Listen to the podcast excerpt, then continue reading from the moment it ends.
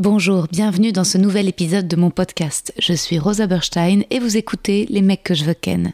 Je suis actuellement en rodage de mon tout nouveau spectacle, c'est complet à Paris au Cartel, mais vous pouvez me retrouver prochainement en tournée à Montpellier, Lille, Bruxelles, La Roche-sur-Yon, Ergué-Gabéric, Aix-les-Bains, Istres, Dessines et Saint-Étienne.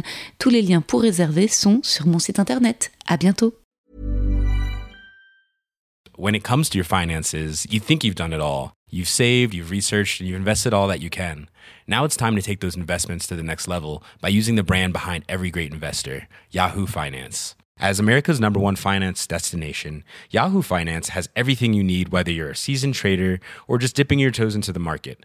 Join the millions of investors who trust Yahoo Finance to guide them on their financial journey. For comprehensive financial news and analysis, visit yahoofinance.com, the number one financial destination, yahoofinance.com.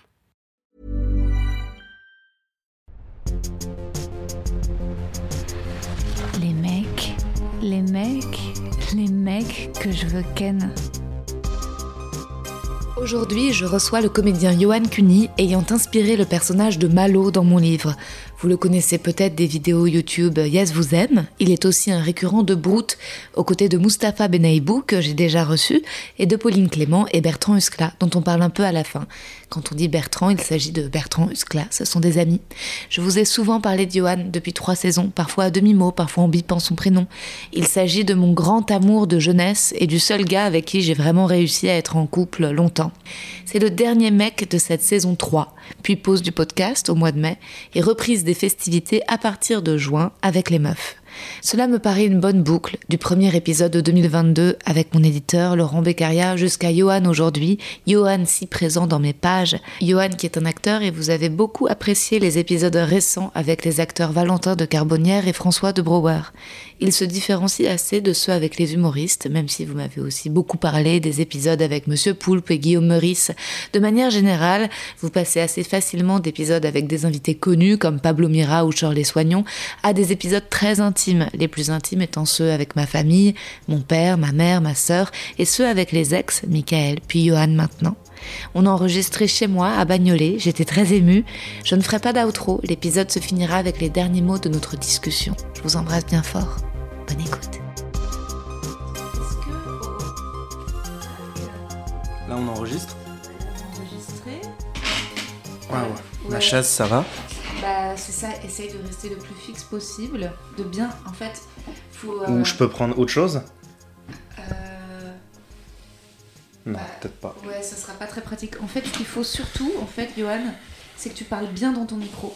Ah, que- faut que je me mette comme ça Ouais, c'est parfait. Parce que comme ça. Attends, mais ça va tout le temps bouger. Attends. Attends, mais je pense qu'il faut que je prenne autre chose. 1, 2, 1, 2. Voilà, là, c'est bien. Ça, Là, c'est ça va tout le temps bouger. C'est vrai? Ah ouais, ça va tout le temps bouger. Je, je me connais. Je vais bouger. Euh, mais, euh, T'as pas d'autre chaise? mais non, j'ai pas d'autre chaise. Si je te mets mon fauteuil, tu seras trop bas. Et ça, les petits trucs, on peut pas s'asseoir dessus. Et les chaises de jardin Euh, tu, Elles tu- vont craquer. tu veux qu'on enregistre dehors au soleil? Euh, non, non, mais. Il y a des travaux en fait dehors, c'est pour ça. Ah bah voilà C'est la même moins. chaise. Ouais, non? Elle craque beaucoup moins, Ah, ok, d'accord, très bien. franchement. Ah, ouais, ouais, ouais. Ah ouais, elle craque. Oh maman, t'as dit ça, t'as... t'as fait une petite danse des fesses sur la chaise. Et je suis obligé de mettre le casque? Euh, ça te Parce dérange? que c'est d'entendre. Le retour Non, mais c'est bien, ça, ça crée une bulle. D'accord, ok.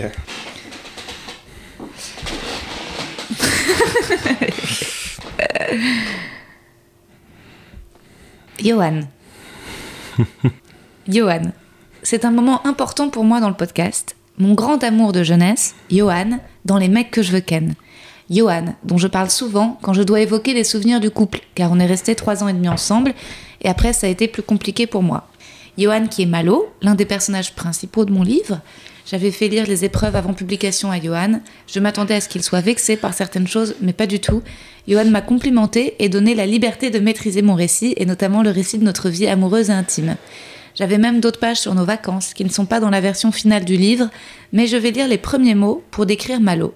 J'ai choisi un prénom breton court et joli, et Malo pour un peu Malo, cœur de t'avoir perdu, un temps comme amour et comme ami, mais on se retrouve à l'occasion de ce podcast, et comme je le dis à la fin du livre, je t'aimerai toute ma vie.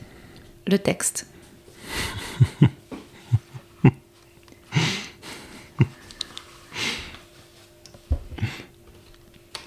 Je travaille une scène dans Roberto Zucco de Coltès, et c'est comme ça que je fais la connaissance de Malo, en jouant sa mère. Malo était le plus jeune et le plus doué de la classe, celui dont la personnalité d'acteur était la plus évidente. Il avait 17 ans et ressemblait déjà physiquement à ses idoles, Gérard Philippe, Fred Astaire et Jim Carrey. Il avait un beau visage, mais son front immense lui donnait un air de la créature de Frankenstein. Mélangé à la tête de Tarantino. Étrange, beau. Il grignotait ses ongles, mangeait sa peau, s'écorchait littéralement l'index. Il s'arrachait les cheveux aussi, il suait beaucoup, riait. Malo avait une folie innocente, une grâce. Il dansait en sautillant de façon très drôle et originale, comme s'il avait regardé cent fois des vidéos de danseurs de claquettes sans jamais prendre un seul cours. Malo était extrême inverse de moi. Il savait faire semblant, semblant d'être poète sans avoir jamais lu de poésie. Mhm. Je ne tombe pas tout de suite amoureuse de lui. Merci Johan d'avoir accepté de venir dans mon Merci. podcast. En plus, c'est pas vrai, t'avais lu de la poésie. Oui, non, mais je, je, je- je suis un bluffeur, oui, c'est vrai. Mais en même temps, est-ce que c'est pas ça la définition d'acteur? Oui, oui, c'est un peu vrai, ouais. C'est un peu ça. Il faut un... C'est un peu ça, oui. C'est pas que, mais un peu, c'est vrai. Bah oui. Et moi, c'est quelque chose que, qui m'avait quand même apaisé en étant en couple avec toi. C'était euh, de moins dire tout le temps la vérité à tout le monde, d'être moins, euh, moins violente, quoi. Oui, oui, oui, oui, non, il n'y a pas besoin, mais c'est marrant ce que tu dis sur... euh, Est-ce que c'est pas un peu ça, être bluffeur? Ouais. Dernièrement, je me suis dit qu'en fait, il y a plein de, de défauts, enfin de vérités un peu comme ça, un peu, euh, un peu toutes faites sur ce métier que j'ai entendu il y a très longtemps, Mhm. quand j'étais un jeune comédien. Et souvent, on, on, rési- on est un peu énervé contre Mhm. ça. Vous êtes des putes, euh, vous êtes des bluffeurs, et t'es un peu là, non Et en fait, c'est vrai que non, on n'est pas que des bluffeurs et on, vend, on se vend pas, même si euh, pute peut être, euh, est un, un très beau métier. C'est d'ailleurs bizarre que ce soit une insulte. Mais c'est c'est juste que, avec les années, on se rend compte que, euh, en fait, euh, c'est quand même un peu vrai. Mais oui, évidemment. Et en fait, on a vécu, on vit tellement des moments humiliants où on est obligé de, bah, de, comment dire. Il y a aussi des moments où c'est un peu humiliant et on doit se donner à faire des trucs qu'on n'a pas envie de faire et du coup après ça nous abîme et on comprend que c'est plus là où on veut aller. Il y a aussi des moments où on se donne, on n'a pas trop envie et en fait finalement au bout d'un moment bah et ben en fait euh, en fait ça va, en fait on kiffe. Enfin, c'est très trouble, cette frontière. Et en même temps, il y a plein de moments où on mytho des trucs. Et en fait, ça passe. Donc, en fait, on est des bluffeurs. bah, il y a une forme de soumission. euh, Ouais, ouais, il y, a des- y a des moments de soumission, euh, plus ou moins volontaires, euh, plus ou moins agréables aussi. Toi, ça se trouve, t'as un. Peut-être que le fait que tu sois acteur, c'est aussi ça qui a fait que t'étais un chouette amoureux? Parce que t'as quand même une vie sentimentale assez riche et réussie. T'as eu plein de, de longues histoires ou des histoires plus courtes, mais quand même des. T'aimes aussi les filles avec beaucoup de caractère.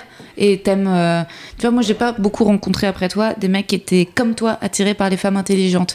Tu vois, c'est assez rare. Euh, alors que c'est vraiment. Bon, t'aimes bien les filles jolies aussi. Mais je pense pas que tu puisses rester euh, longtemps avec une fille qui est juste jolie, tu vois.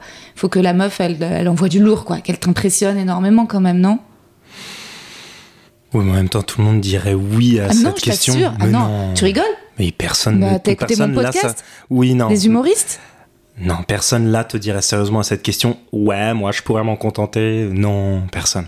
Bah, il y a plein de mecs qui. euh, Mais j'en discutais, je sais plus, la dernière fois avec un régisseur en tournée qui me disait que lui, il avait besoin de se sentir plus intelligent que sa meuf.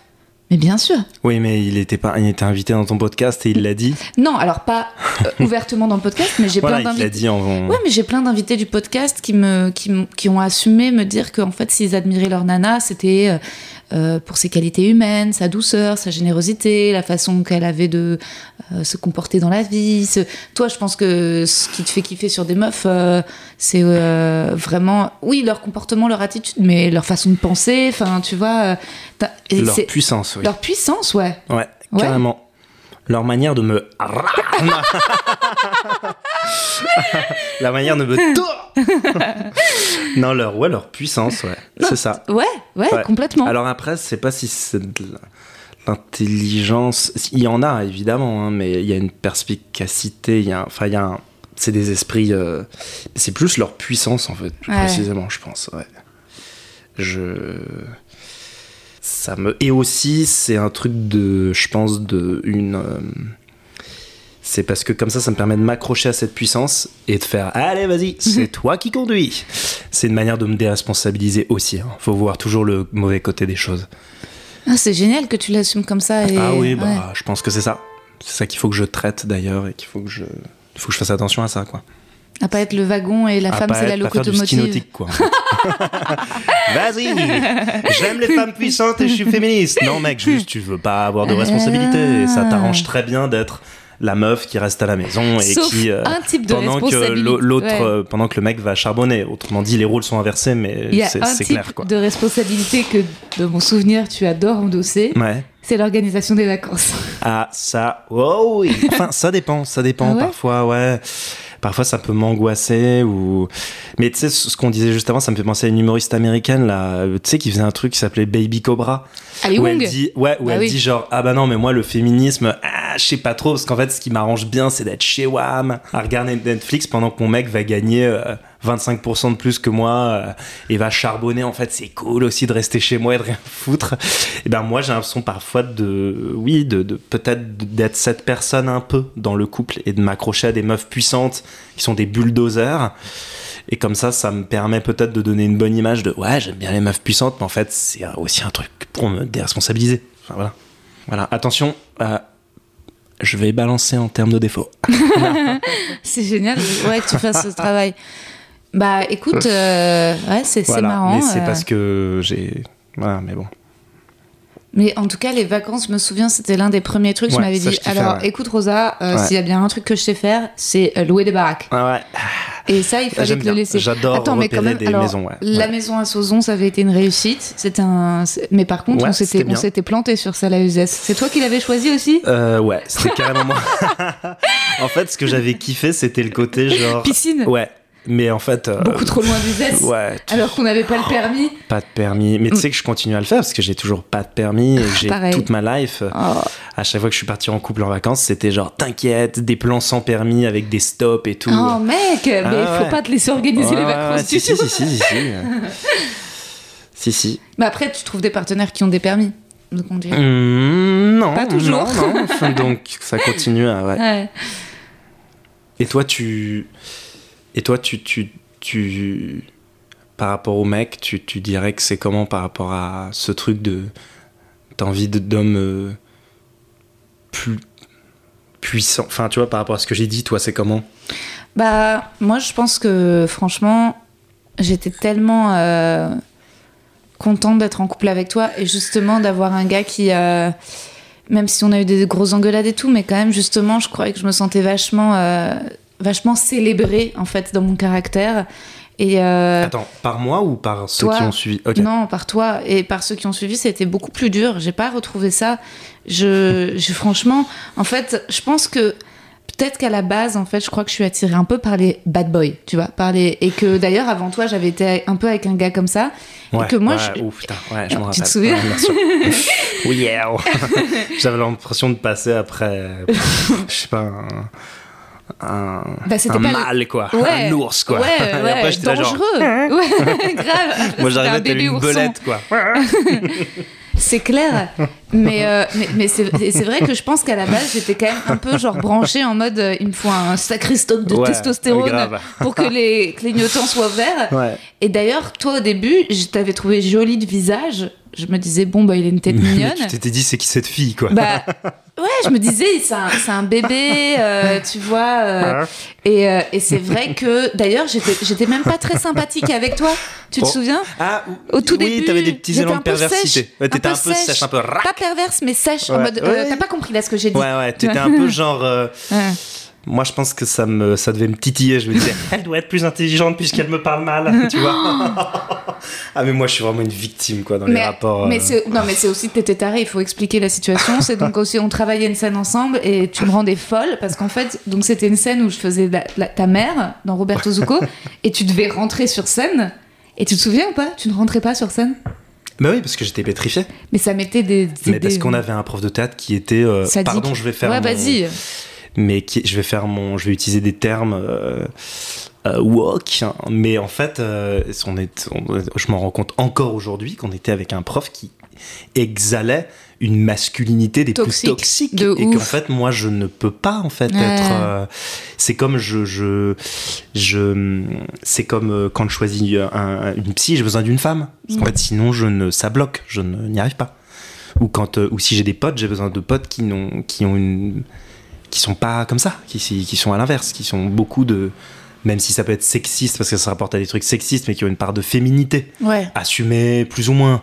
Mais je peux pas être avec des mecs qui sont des mâles. Je- je- en fait, ça m'angoisse. On Je- a eu un pote en commun qui était un peu comme ça. Oui, mais c'est un fou, c'est différent. Hmm, hmm. Il est fou, il est drôle, il est fou, il, a, il a un regard sur lui, et du coup, il a une, il a une part de féminité. euh, Hmm. Mais en fait, euh, ce prof, pas, tous les Ouais. profs de théâtre qui m'ont dégagé ça, ça s'est pas mal passé. Pas un moment, je me suis fight avec eux, où je me suis frité, où je me suis écrasé, où j'ai souffert. En fait, je ne peux pas être dirigé par des mecs qui sont là. Allez Ouais, Je- vodka, Vraiment, c'est ah, non, insupportable. Donc, Bah, en je l'ai bien descendu hein, dans le bouquin. Ouais, ouais, mais tu fais bien, parce qu'en fait, c'est c'est paralysant. Et moi, c'est pour ça que je, je, je pouvais pas. C'est marrant, pas j'ai pas eu de retour là-dessus. Genre, je Bah, m'attendais. il Non, mais. pas, tu penses qu'il va le lire Je sais pas. Je sais pas. Ça me paraît très chelou qui, qui, qui... Peut-être un jour, quelqu'un à- lui donnera une page. Peut-être, peut-être. Tu sais. euh, Bien sûr, il était stressant. Moi, ça me stresse. Ouais, et résultat, tu rentrais pas sur scène, tu rentrais pas sur scène, tu rentrais pas sur scène, Terrifiant. et je devenais folle. Et j'étais là, mais Johan, mais rentre sur scène Parce que Terrifiant. moi, j'étais en carafe, tu vois. Ouais. J'étais là, et j'étais là, Roberto euh, tu vois, Ouais. enfin, et, euh, et finalement, tu rentrais, et parfois, j'avais l'impression que tu ne m'écoutais pas quand on était sur scène. Ah ouais, non, mais insupportable, bien sûr. Ah, ça, par contre, c'est un classique de moi, euh, jeune acteur. Ouais. J'écoutais personne, Mm. j'étais sur WAM beaucoup. Ouais. Très angoissé de ce que j'allais faire moi Hmm. et euh, euh, incapable de me laisser aller dans l'écoute de l'autre. Hmm. Je pensais pas que ça, ça avait une puissance. Ouais. Je ne pensais pas que l'écoute, par l'écoute de l'autre, on pouvait déjà jouer 90% de ce qu'on a à jouer. Je n'y croyais pas. Et du coup, j'étais seul tout. Bah, c'est vrai, et je crois que bizarrement, même si euh, ensuite, quand on a été ensemble, je me sentais vachement mise en valeur quand même. C'est-à-dire, euh, je sentais que tu me trouvais intelligente et que tu trouvais que j'avais un fort caractère et que, et que ça t'amusait, que ça t'impressionnait, tu vois, le fait que j'ai pas peur, que je dis comme ça au cinéma, tu vois, si quelqu'un faisait du bruit. Mais par contre, sur scène, dans notre dynamique d'acteur, parce qu'on faisait toutes nos scènes ensemble, étrangement, je me sentais soumise et dans ton ombre. Ah ouais, mais c'est, ouais. c'est- je comprends. J'étais vraiment dans ton ombre. Soumise. Ouais, j'étais soumise. Bah, j'étais soumise aussi sexuellement, je pense. Bah. Mais c'était euh, le début. Enfin, en vrai, c'était la sexualité hétéro de base euh, Ah oui, euh, avant ouais. MeToo, quoi. Ouais, avant qu'on se de- D'un déconstruise. mec euh, né en 89. ouais. Ouais, voilà, et d'une meuf née en 89, Bien sûr, tu vois, c'était notre truc. Mais après, euh, mais après sur scène, ouais, il y avait vraiment ce truc où euh, je pense que je te regardais. Je quand même, par contre, je t'admirais énormément en tant qu'acteur. C'était, c'est le truc qui. Et ça, c'est vrai que je t'ai toujours admiré en tant qu'acteur, même avant de tomber amoureuse de toi. Mais ensuite, quand on était ensemble et qu'on a commencé à travailler et à faire nos scènes ensemble, tu vois, ça, c'est vraiment des moments de bonheur Mm. et de complicité Ouais. les Ouais. ETL et c'est vrai C'était que et c'est vrai que je te regardais je me disais mais il est incroyable c'est le et euh, Moi, je et- prenais ouais. du plaisir parce que ce que j'aimais bien de toi à ce moment-là sur scène, c'est que je savais jamais comment t'allais jouer un truc. Et j'aimais bien que tu.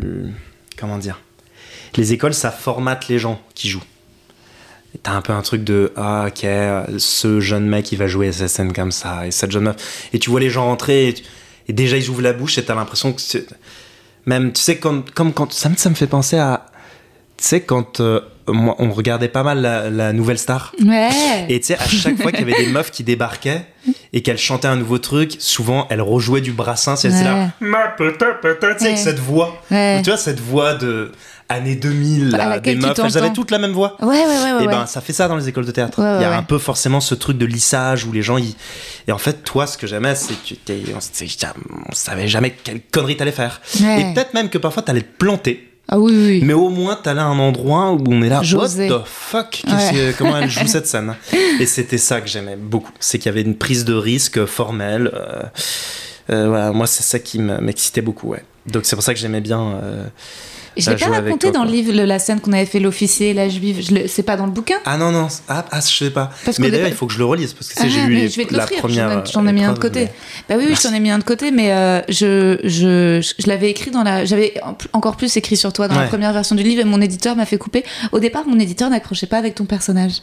Mais il accrochait pas, c'est-à-dire, il était en mode je le veux plus. euh. Il disait euh, c'est un ectoplasme. Il disait, il, disait- il disait c'est trop, c'est trop gentil. Il disait en fait il n'arrivait pas à accrocher. Il adorait le personnage de mon père parce qu'il disait ah, enfin tu vois il trouvait qu'il y avait quelque chose d'emblée euh, qu'on voyait qui était. euh, Ok. mais il disait il trouvait que je te, je te protégeais trop quoi. J'idéalisais. C'était c'était. Ah d'accord, il était là, vas-y, enfonce-le plus. Ouais, euh. oui oui. Je pense qu'il me disait. Mais d'ailleurs, ouais. pour rectifier ce que tu as dit au, au il y a début. des choses qui t'ont vexé. Ah, mais moi, il y a plein de choses qui m'ont piqué, Mm. mais en fait, je. J'aurais peut-être pas pensé comme ça il y a 10 ans, où il y a. En fait, je déteste dans les histoires d'amour que les gens pensent, euh, quand ils font partie d'une histoire d'amour, quand ils sont dans une histoire, en tout cas dans une histoire de couple, qu'ils pensent que leur version est la bonne. Pour moi, une histoire d'amour, c'est deux versions sur une réalité et qui n'ont souvent rien à voir. Parfois, elles ont à voir. Et ça, ça fait des moments heureux de totale alchimie. euh, Voilà. Et les moments où ça se passe mal, les versions sont différentes. Ça, c'est une loi. Et donc, en fait, en lisant, je savais qu'il y avait des trucs qui allaient me piquer.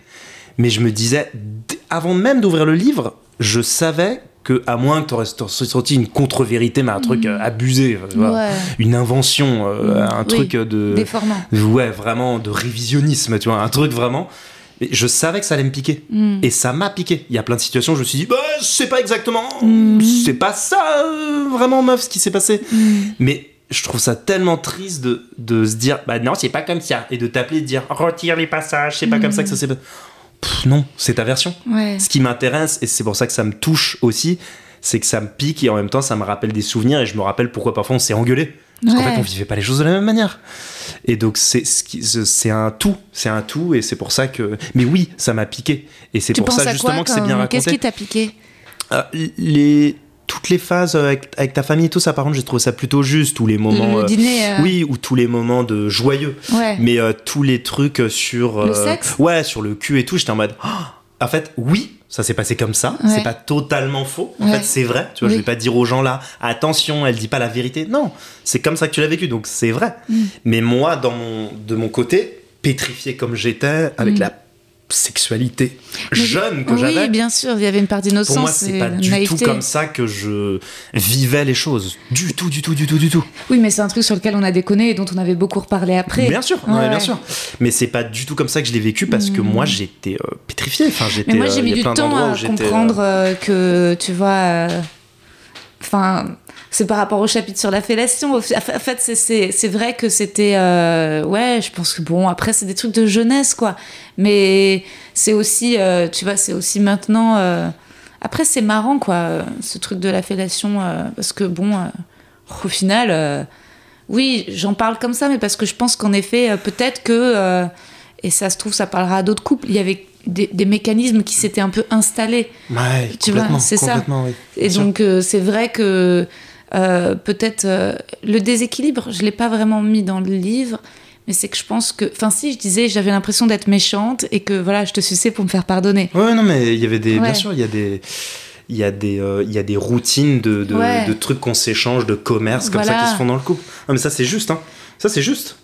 Et c'est vrai que je me souviens euh, que euh, parfois, il y avait aussi quelque chose de ta part, c'est que tu pouvais être un peu complexé. Genre, je me souviens si on allait voir un film et qu'en sortant, euh, genre toi t'avais aimé et peut-être moi moins, t'avais quand même un truc, euh, je pense, amoureux fusionnel où tu voulais quand même qu'on ressente tout pareil et qu'on pense Ouais. tous toujours Ouais, tout, tout surtout, de la j'avais même. un complexe d'intelligence par rapport à toi. Et t'avais un complexe de culture et donc De résultat, culture, si je de te culture, oui, de culture, précisément, ouais. et si je te disais de deux trois arguments euh, et t'étais et en ça me fait scotchait. tu, tu- ouais, puis tu te braquais, tu te vexais. Et, Ah et en fait, tu, me le faisais dire moi dans ma bouche. Je disais, donc, Bien tu, sûr. donc tu me disais, donc je suis con, Ouais, alors que je ne l'avais pas dit. Ah alors ça c'est tout le paradoxe d'aller. euh, c'est ce qui m'a attiré et qui. euh, comment dire Ça, j'arrive pas à l'expliquer. C'est merde de me foutre dans la merde. C'est que c'est ce qui m'a attiré chez toi et qui m'impressionnait donc au fur et à mesure me mettait dans un rapport de où je te mettais sur un piédestal et et ça me frustrait quoi et je me disais ah putain elle a tellement plus de culture que moi et je me sentais euh, pas bien, quoi. Je le vivais mal. Alors que moi, je faisais tous les efforts. Tu te souviens, je t'avais acheté un bouquin pensé par soi. Ouais, bien sûr, que j'ai toujours. Que j'ai toujours avec la page déchirée de voler à la Fnac. euh, Ouais. la, la couverture. Oh, Il est volé à la. Fnac, bien sûr. La fois où on avait volé des livres, on Oh, s'était fait arrêter par les yes. flics. Ouais. Bien sûr, bien Mais c'est marrant parce que oui, il y avait- il y avait vraiment ce truc où dans notre couple, c'était beaucoup moi souvent qui jouait la virilité et toi la féminité. Oui. Il y avait vraiment ça Ouais, et, euh, et c'était un truc, une dynamique hélas que j'ai pas retrouvée après. Où je Ouais, me- ouais. Mais c'est vrai que c'était et donc résultat, C'est je, une fais- dynamique qui me parle. je faisais le coq, je faisais le coq devant toi. Euh, Bah tu vois qu'on est typiquement on allait à la Fnac et juste pour t'impressionner, ouais, ouais, je oui, volais des livres vrai, sous putain, tes yeux. En fait, c'est ça, tu faisais Oui, vraiment le. Je là, faisais ouais, genre, je vais voler une caisse. Regarde ma grosse quéquette. Enfin, Ouais, Kelly, ça. je vais voler une caisse, Tiens-toi bien, ouais. Bien sûr, bien sûr. T'étais ma gonzesse, quoi. Ouais, j'étais. Et- euh, Et moi, je te disais, mais non, Thierry, arrête. Ah ouais, euh, ouais, ouais. Là, calme-toi, Euh, enfant, Titi. Bien sûr. Et en fait, Tu voulais pas que je vole et t'avais peur. Mais je vois, en fait, et moi, je pense que je le faisais. J'avais l'habitude de voler des livres à la Fnac, mais surtout, je voyais ça me pétrifiait. la peur dans ton regard. et donc, euh, à chaque fois, et je volais, je volais. Et une fois, on s'est fait arrêter par les flics, quoi. Ah, bien sûr. Et en plus, j'ai empiré la situation Ah ouais. en leur mentant. Ouais, parce que on va dans un. Pour dire aux gens, on va dans le. Déjà, on sort de la Fnac, Rosa est devant moi, et d'un coup, il y a une main sur mon épaule. Je me retourne et il y a un mec qui dit genre, Monsieur, vous nous suivez? Et là, je vois Rosa qui continue à avancer. Je fais, bah, Rosa. Mais en oui, fait, surtout, les, le vol n'était genre. pas commis. Enfin, Ouais. ils n'étaient pas sur moi, les trucs. Donc, du coup, j'ai fait, bah, on y va. Donc on les a suivis jusqu'à une petite guérite. La Rosa, elle était trop mal. Et là, euh, les mecs, ils disent Est-ce que euh, on a une petite question? Donc d'abord, retirez tout ce que vous avez volé. Donc la Rosa, elle est trop mal, elle sort tout ce qu'elle a volé.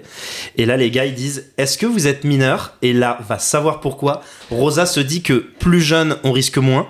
Donc elle dit Oui, on est mineur. Alors qu'on avait genre 19 ans et 20 ans, un truc Ouais. comme ça. Et du coup, le vigile, immédiatement après qu'elle ait dit cette phrase, dit Ok, alors on appelle la police. Ouais, c'est ça, putain. Et là- et là, je la regarde police est Rosa. arrivée. avec une envie de la Oh. tuer et genre meuf dis la vérité Ah et la ouais. Rosa elle fond en larmes et le mec il commence l'appel avec les flics et tout et au bout Tu d'un moment et je me Rosa suis elle- énervée, non? Ah tu- non, et là, et là t'as, t'as- t'as arrêté t'as dit au mec non non mais en fait on n'est pas mineur et tout Enfin, c'était nul j'ai crié aussi, je me suis énervée. oui oui t'as dû t'énerver pour dire euh, non on n'a pas d'argent ou je sais pas quoi enfin bon voilà mais euh, Ah ouais, tout s'effondrait. c'était euh, ouais c'était pathétique mais en- un grand moment Ah, toi, et après on a dû aller au commissariat On a dû aller au commissariat. ouais, bien sûr pour dire qu'on n'était pas mineur tout ça Mais après, on n'était pas mineurs, mais on avait en effet 18 et, et ouais, 19. On avait, ouais, 18. Non, 18. toi, t'avais 17 et moi 18. Ah non, non, Non, non, non, on avait, euh, 19 et 20. 19, 20, ouais, ouais, ouais. Oui, parce que la première année, on n'est pas sortis ensemble la dernière. Ouais. Oui, c'est vrai. Bah là, ça s'effondrait, quoi. Tout d'un coup, euh, tout mon jeu de puissance devant toi euh, Ouais, ouais, tombé. Mais c'est vrai, je pense que quand, j'en reparle comme ça avec toi, je me dis oui, il y avait beaucoup de. Je pense que, en effet, ce qui fonctionnait quand même au début de, tu vois, dans notre couple, c'était ce truc où t'étais impressionné et moi, genre, je glowais, quoi. J'étais. Et, et je pense qu'en fait, il y a aussi Tu un. quoi J'avais le glow, tu vois. C'est quoi le glow? tu sais, le glow, j'en sais rien, ça se trouve, genre, j'ai fait un, un anglicisme, Ah non, mais. c'est quoi? C'est le glow, c'est quand tu Il y a une série shines. qui s'appelait Glow. euh, Glow, c'est, tu sais, c'est la peau d'un coup quand qu'elle est lumineuse. Ah oui, d'accord. Ça, ça me dit quelque chose. D'accord, et, ok. euh, et je crois que j'avais ce truc parce que. euh, parce que moi, pour le coup, j'avais aussi un petit complexe de supériorité. hein. Je pense que je me, je pense que je me trouvais pas conne du tout. Je pense que, tu vois. Ah, et je pense que vraiment, j'avais un ego euh, assez, Ouais, assez mastoc. J'aimais bien ça, mais oui. Et quand ça, ça a été brisé par les concours, Ouais.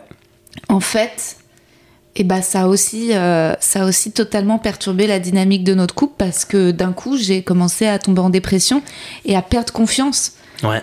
Et, Et là, moi, je euh, pouvais plus grand chose. Et là, tu pouvais plus grand chose à part être l'infirmier, mais, Ouais, euh, ouais, ouais. mais en fait, le truc, au c'est que moment, ça- au bout d'un moment, Ça tu- épuise, bien ça sûr. épuise, ouais. Mais c'est vrai que c'était. euh, J'ai cru que j'allais l'être, mais j'ai refait cette connerie après encore, mais très compliqué ce rôle. Impossible. Ah ouais, c'est ça.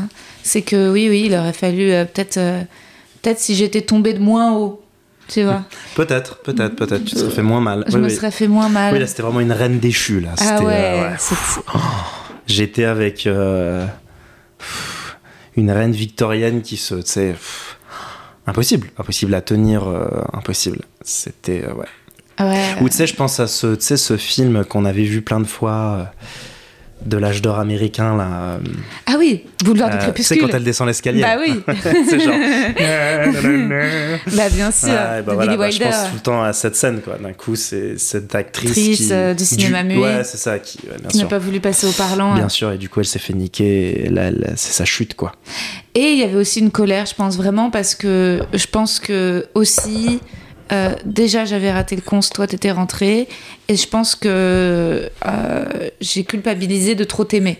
Je me suis dit. Oh là là, attends, Ouais. t'es sûr? Oui, je, je l'ai écrit dans le livre, tu sais. Ah, ok, putain, la vache. Ok, moi, je rigole, genre. Non, vraiment, je pense que je me suis dit, euh, je, je- je t'ai trop donné. J'avais, l'impression de, j'avais l'impression de m'être un peu effacée derrière toi. Je me disais, s'il est rentré au con, c'est parce que, tu vois, je, me suis dit, est-ce que si j'avais gardé l'amour pour moi, en fait, au lieu de le donner Hmm. autant à Johan, au lieu de le regarder, au lieu de, parce que je te regardais beaucoup, il, Oui, fallait, il fallait, On se on donnait. on se donnait. Moi, quand je suis rentré au conservatoire et que tu l'as pas eu, Hmm. j'étais vénère. Les quatre premiers mois, j'étais juste vénère. J'étais pas là. Ouais. Je regardais tous les autres meufs mal. Ouais. J'étais vénère. Non, ah ouais, mais- c'est trop, c'est trop.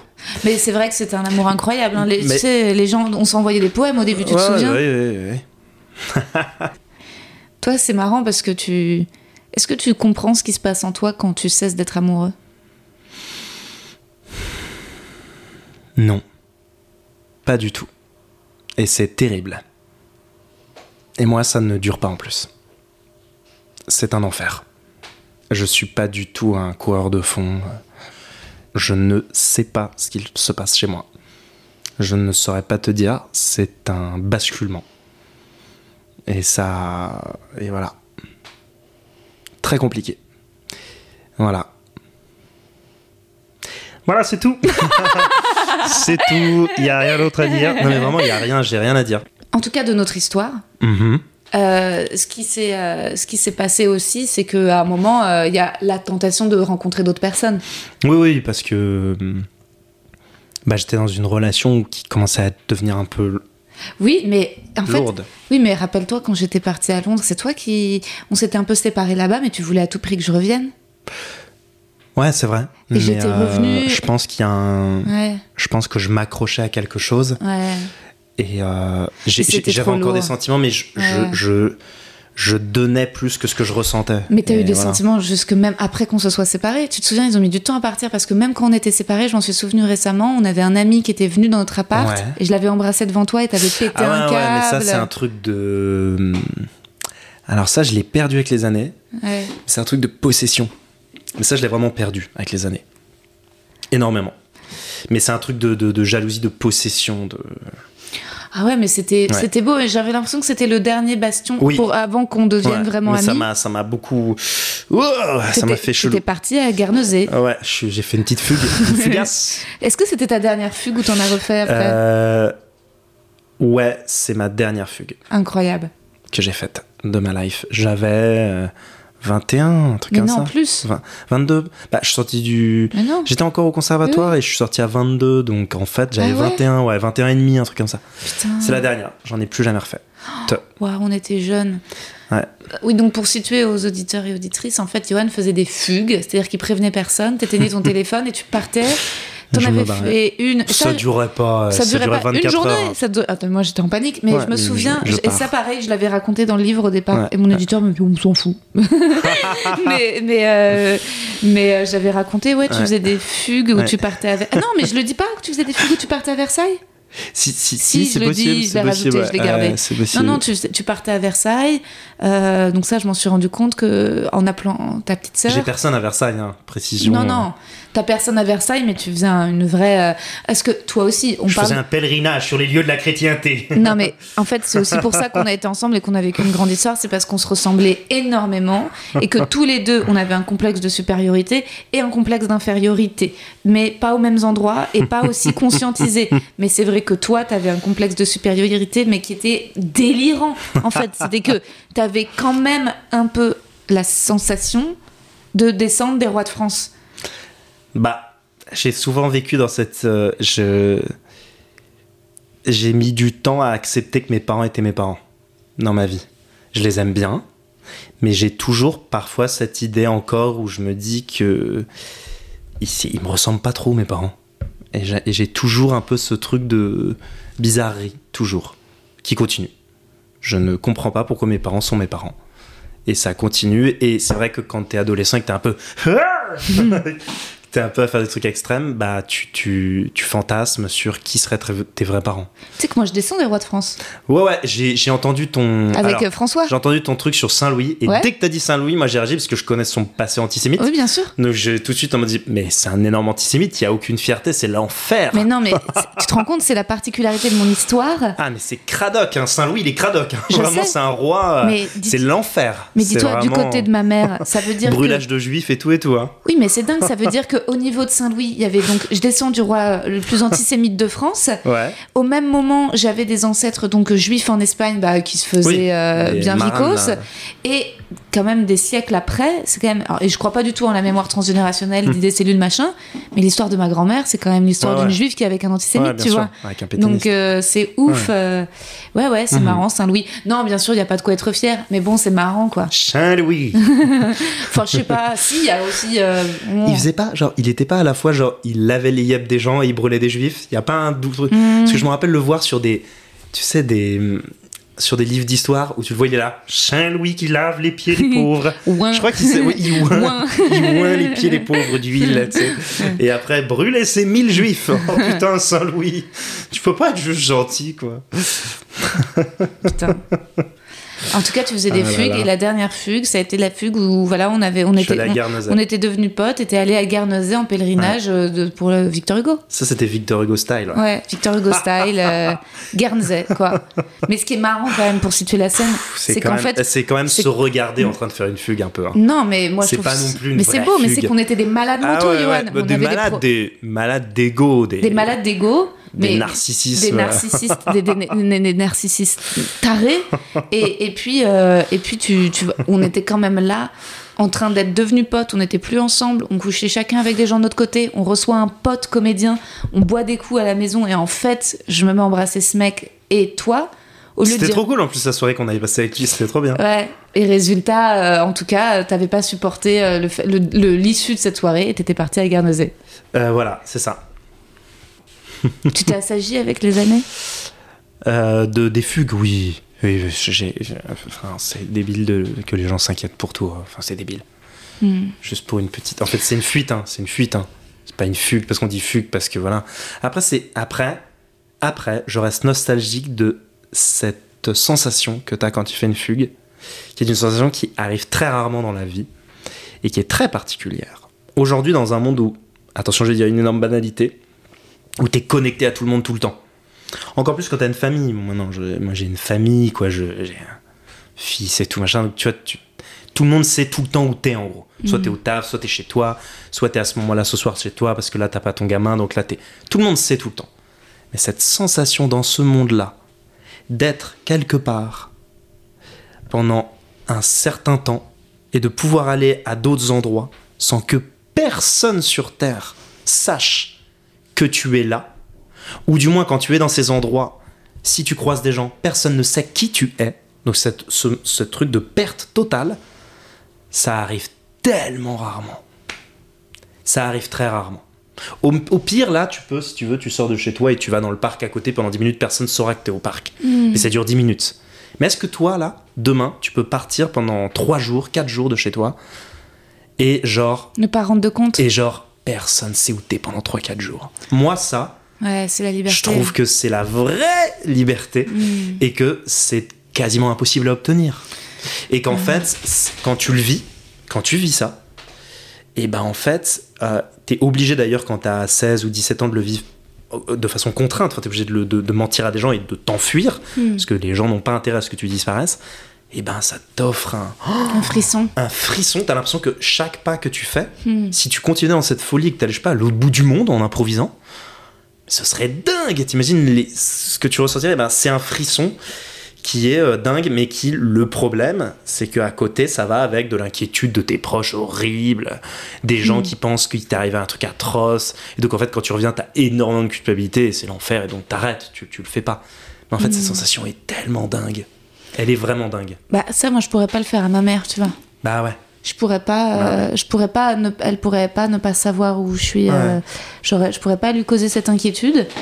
Mais par contre, quand même, le, le deuxième confinement, le moment où j'ai écrit le livre, d'être seule dans cette maison et de mettre le téléphone en mode avion et de pas répondre et d'essayer de déconnecter, de passer plusieurs jours sans Mm. Instagram, sortir des réseaux sociaux.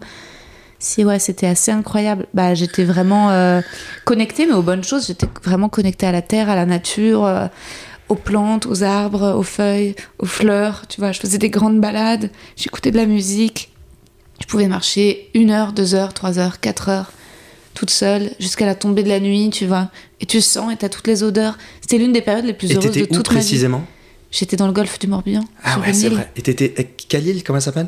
Ouais, le- c'est euh, une île, euh, on va dire. Gabarek. Non, c'est pas ça, on va dire l'île d'Ars, qui est l'île. C'est pas l'île d'Ars, mais c'est une île. Ah, c'est pour pas dire le vrai endroit. bah, c'est l'endroit que j'ai mis dans le livre, Ok. c'est l'île d'Ars. Mais C'est que une île de milliardaires avec des. c'est une île, ouais, bah, c'est clair que c'est pas ma maison, hein, mais, euh, mais c'est sûr que c'est. Et donc sur l'île d'Ars, tu faisais ça. euh, Ah ouais, j'étais, je me levais avec le Incroyable. soleil. C'était la période vraiment. euh, moi, j'avoue, j'ai une nostalgie quand même de cette époque et je vis pas bien.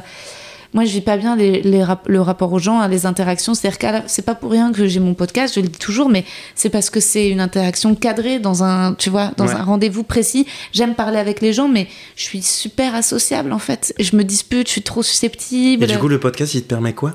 Bah, il me permet de discuter avec des gens, sinon je serais totalement. euh, Ah ouais sais, mais moi Ah. En fait, c'est parce qu'il te permet de discuter avec les gens, mais de fixer ton propre cadre oui. à la discussion. Moi, j'aime pas ça. euh, ou alors, tu vois, j'aime des Parce trucs sinon, qui si sont. t'angoisses, c'est ça le côté, les ça. gens viennent sur toi, ils font Viens parler avec moi ou. Ce qui m'angoisse, c'est- c'est c'est dont je ne sais pas quand ça se termine dans le temps. Ah, Euh, putain, tu ouais, vois. Je- je- D'ailleurs, les fêtes, à chaque fois qu'on a fait des fêtes, Mhm. euh, On a fait, c'est-à-dire. bah tu sais quand j'organise, quand on faisait des fêtes quand on habitait ensemble, ou si je fais une fête, j'avais vachement besoin de toi parce qu'en fait moi à un moment j'avais besoin que tout le monde parte ou Ah sinon ça me rendait folle et, euh, et, et c'était toi qui me calmais qui me disais Rosa c'est une fête en fait c'est normal que ça dure tard et en fait en général je me burais, bourrais la gueule jusqu'à Ouais, tomber fracasse Tu te parce que- fracassais la tête. parce que sinon je peux pas subir ce Ah stress ouais, je peux pas vrai. je peux pas gérer ça c'est vrai, tu finissais tout le temps.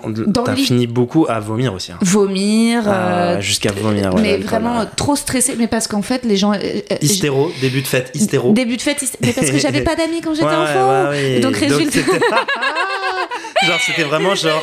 mais il y avait la un enjeu de, énorme. De 50 piges qui découpe Facebook, mais quoi. oui, C'était vraiment en mode.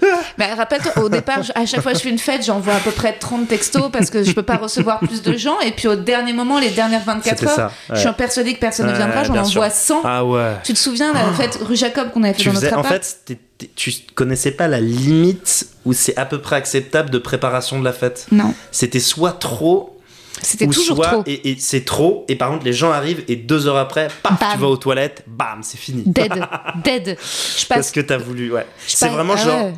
c'est vraiment genre, euh, parce que tu parlais de Facebook, c'est vraiment genre. euh, Zuckerberg qui, qui organise une fête, tu sais. Il crée un, un logiciel pour, mais par contre, il tient pas l'alcool, quoi. Au bout d'une heure trente, il va se coucher parce qu'en fait, il est dans un état d'apoplexie Ouais. parce qu'il y a trop de monde, en fait, ça l'angoisse. Mais complètement. Et tu, tu, tu, tu dis vicose, mais moi aussi, je suis une, euh, je suis une Ouais, vicose. oui, t'étais une vicose. moi aussi, sûr. je suis très, Ouais. euh, je suis très. euh, Tu avais des gommettes. Enfin, Mais bien sûr, et j'ai pas de répartie en fait, mine de rien. C'est pour ça que je suis trop violente, c'est parce Ouais. que je sais pas comment me défendre de façon cool. hmm. C'est pour ça que ça se transforme en un spectacle de stand-up avec des pics écrites et répétées, dures et cruelles. Mais c'est parce que sur le moment, sur la vie, parfois j'ai du mal à retourner. Je la retourne trop violemment. Tu vois tu la retournes trop violemment de quoi tu Bah, je craque. Tu vois, je Oui. craque, je me dispute, je crie. euh, tu- je veux dire, quand on était ensemble au studio d'Anière, je me souviens, les gens me parlent encore de cette fois où j'étais partie en faisant des doigts d'honneur à tout le monde. Ah ouais, ouais, ouais. Et, euh, et c'est vrai que c'est vrai que c'est compliqué et c'est pour Ouais. ça que c'est pour ça que c'est vrai que quand on s'est séparés, quand tu m'as quitté, euh, When I left you. when you left me, euh, en fait le premier truc bizarrement c'était pas la c'était pas le la perte de l'amour qui me faisait peur, c'était euh, le barrage contre la vie. Je me disais mais qui va me protéger du monde en fait? Je veux dire, je veux dire, je me disais, mais euh, si j'ai pas Johan, ça veut dire que moi je suis en, en direct. Direct, il y a le monde, je suis face au monde, quoi. Il y a plus. Mm. euh, Il n'y a plus de traducteur. J'étais un peu un traducteur. et juste après, j'ai quelques mois après qu'on se soit séparés, j'ai pris des antidépresseurs. Ouais. Parce que euh, je me, c'était le seul moyen de pas. de, de, de, de trouver un nouveau. euh, un blocage. Mhm. Quelque chose qui fasse. euh, qui Ah fasse ouais, ouais, qui, qui fasse. qui mette un stop, quoi. Putain. Ouais, ouais. Oui, parce qu'on s'est séparés en décembre. Et j'ai commencé euh, et j'ai rencontré le psychiatre qui m'a prescrit des antidépresseurs au mois de juin, truc comme ça, six mois Ouais, après. d'accord. Ouais. Ouais, ouais, Ouais. c'est vrai, c'est ça.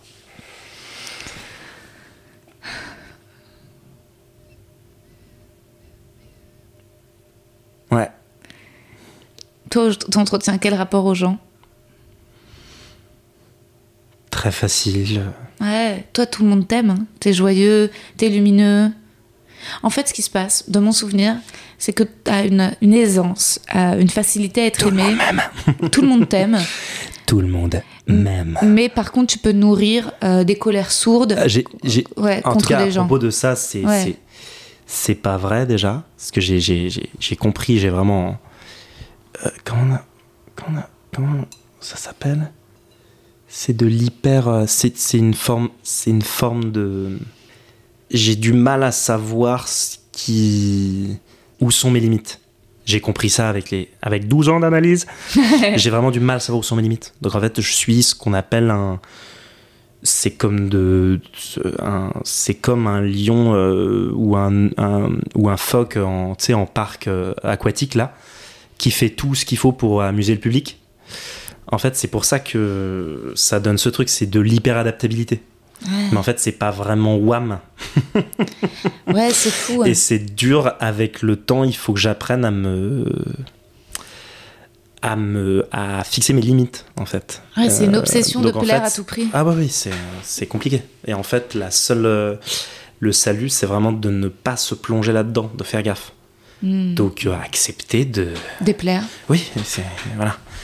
Non voilà. Donc ça s'appelle de ouais, c'est un truc d'hyperadaptabilité. C'est aussi une une une addiction aux, autres. Ouais, à leur la regard. reconnaissance, Ouais, ouais, ouais. ça c'est insupportable. Et tu sais, j'ai déjà rencontré des gens comme ça et ça m'a tellement angoissé. Une fois dans Ah. une fête, j'avais rencontré un mec qui était comme ça. Ton double. Euh, pas mon double, mais ça se caractérisait différemment de moi. Mais je l'ai senti ce truc. Et en fait, il a dit un truc qui m'a saoulé. Et du coup, je, je lui ai rentré dedans en mode Waouh, ça, tu me fais chier. Je suis parti à autre chose. Oh. Tu sais, je suis passé à autre chose. Ouais. Et le gars n'a cessé toute la fête de me dire Eh, mais attends, en fait, t'as pas compris. Ah. Ce que je voulais dire, c'est que. J'étais là, mais arrête, Me en fait, tu me fais chier. Jusqu'à ce bout d'un moment, il, il parte en vrille parce qu'il était.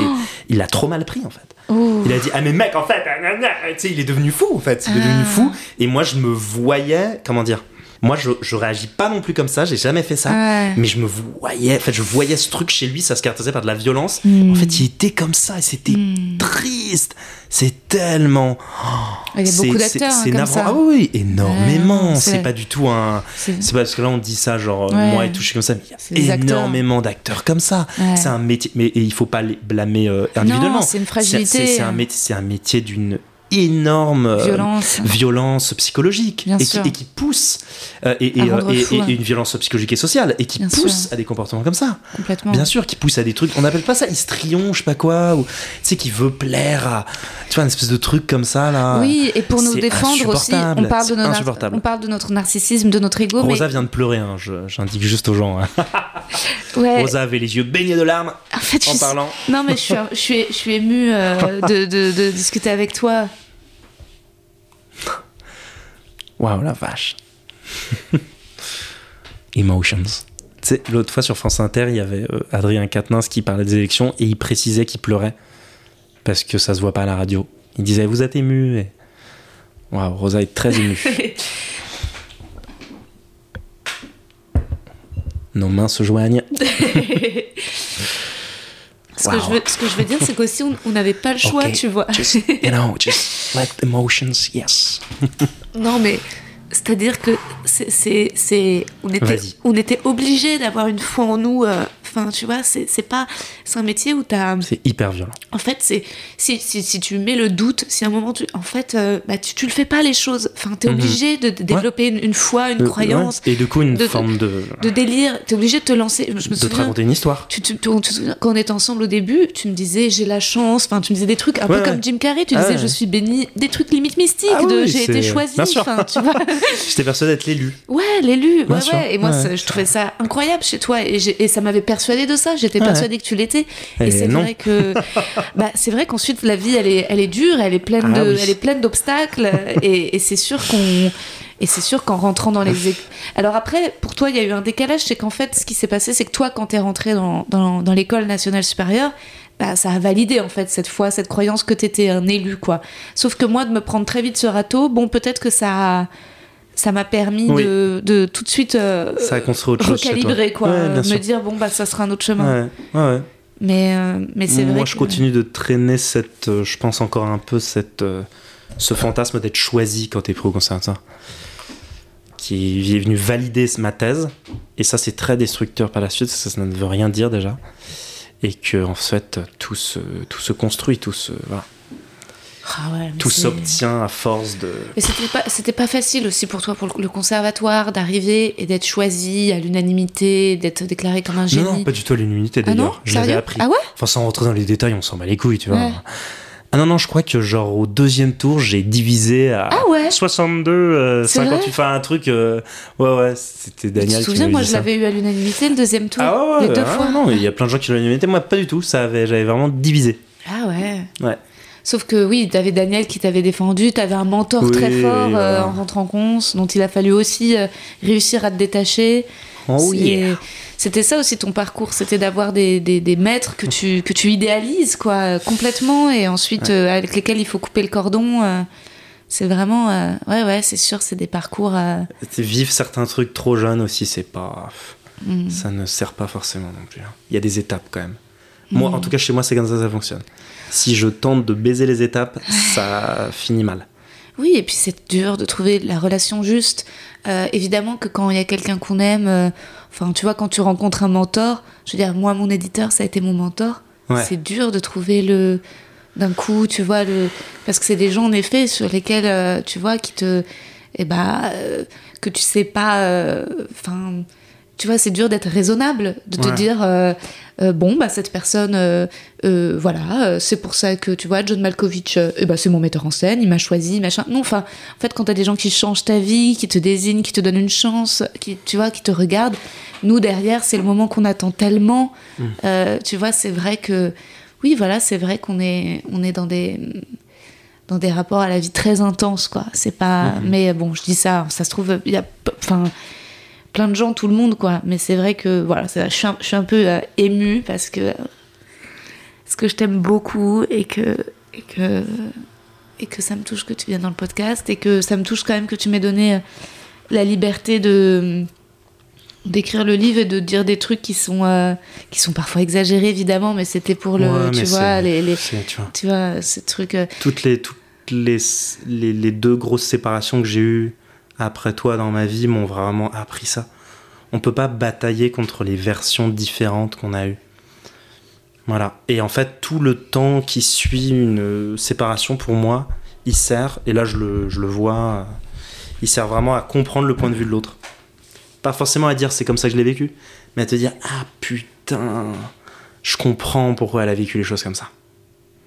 Ouais, et nous il y a plein de trucs cela dit sur lesquels tu t'es dit que tu t'es reconnu et machin enfin tu vois mais j'ai fait de la merde. Non, mais même pas, c'est pas de la merde. c'est- Enfin, il y a des, des scènes euh, sur lesquelles. Enfin, parce que moi, je trouve pas que je t'accuse tant que ça. Non, non, euh, mais tu, tu vois. m'accuses pas. Tu, tu relates des trucs où euh, c'est pas hyper glorieux, quoi. Voilà. Bah, mais- je veux dire, quand je te décris comme un Rastignac qui s'élève par les femmes, c'est le premier truc que t'as Euh, dit dans le podcast. Ouais, ouais, mais c'est vrai, c'est vrai, c'est vrai. Et, et le, et le, et le, et le tout, ça me fait vraiment penser à. Comment dire? J'ai un petit truc d'ambivalence là-dessus. Je pense que je. Je.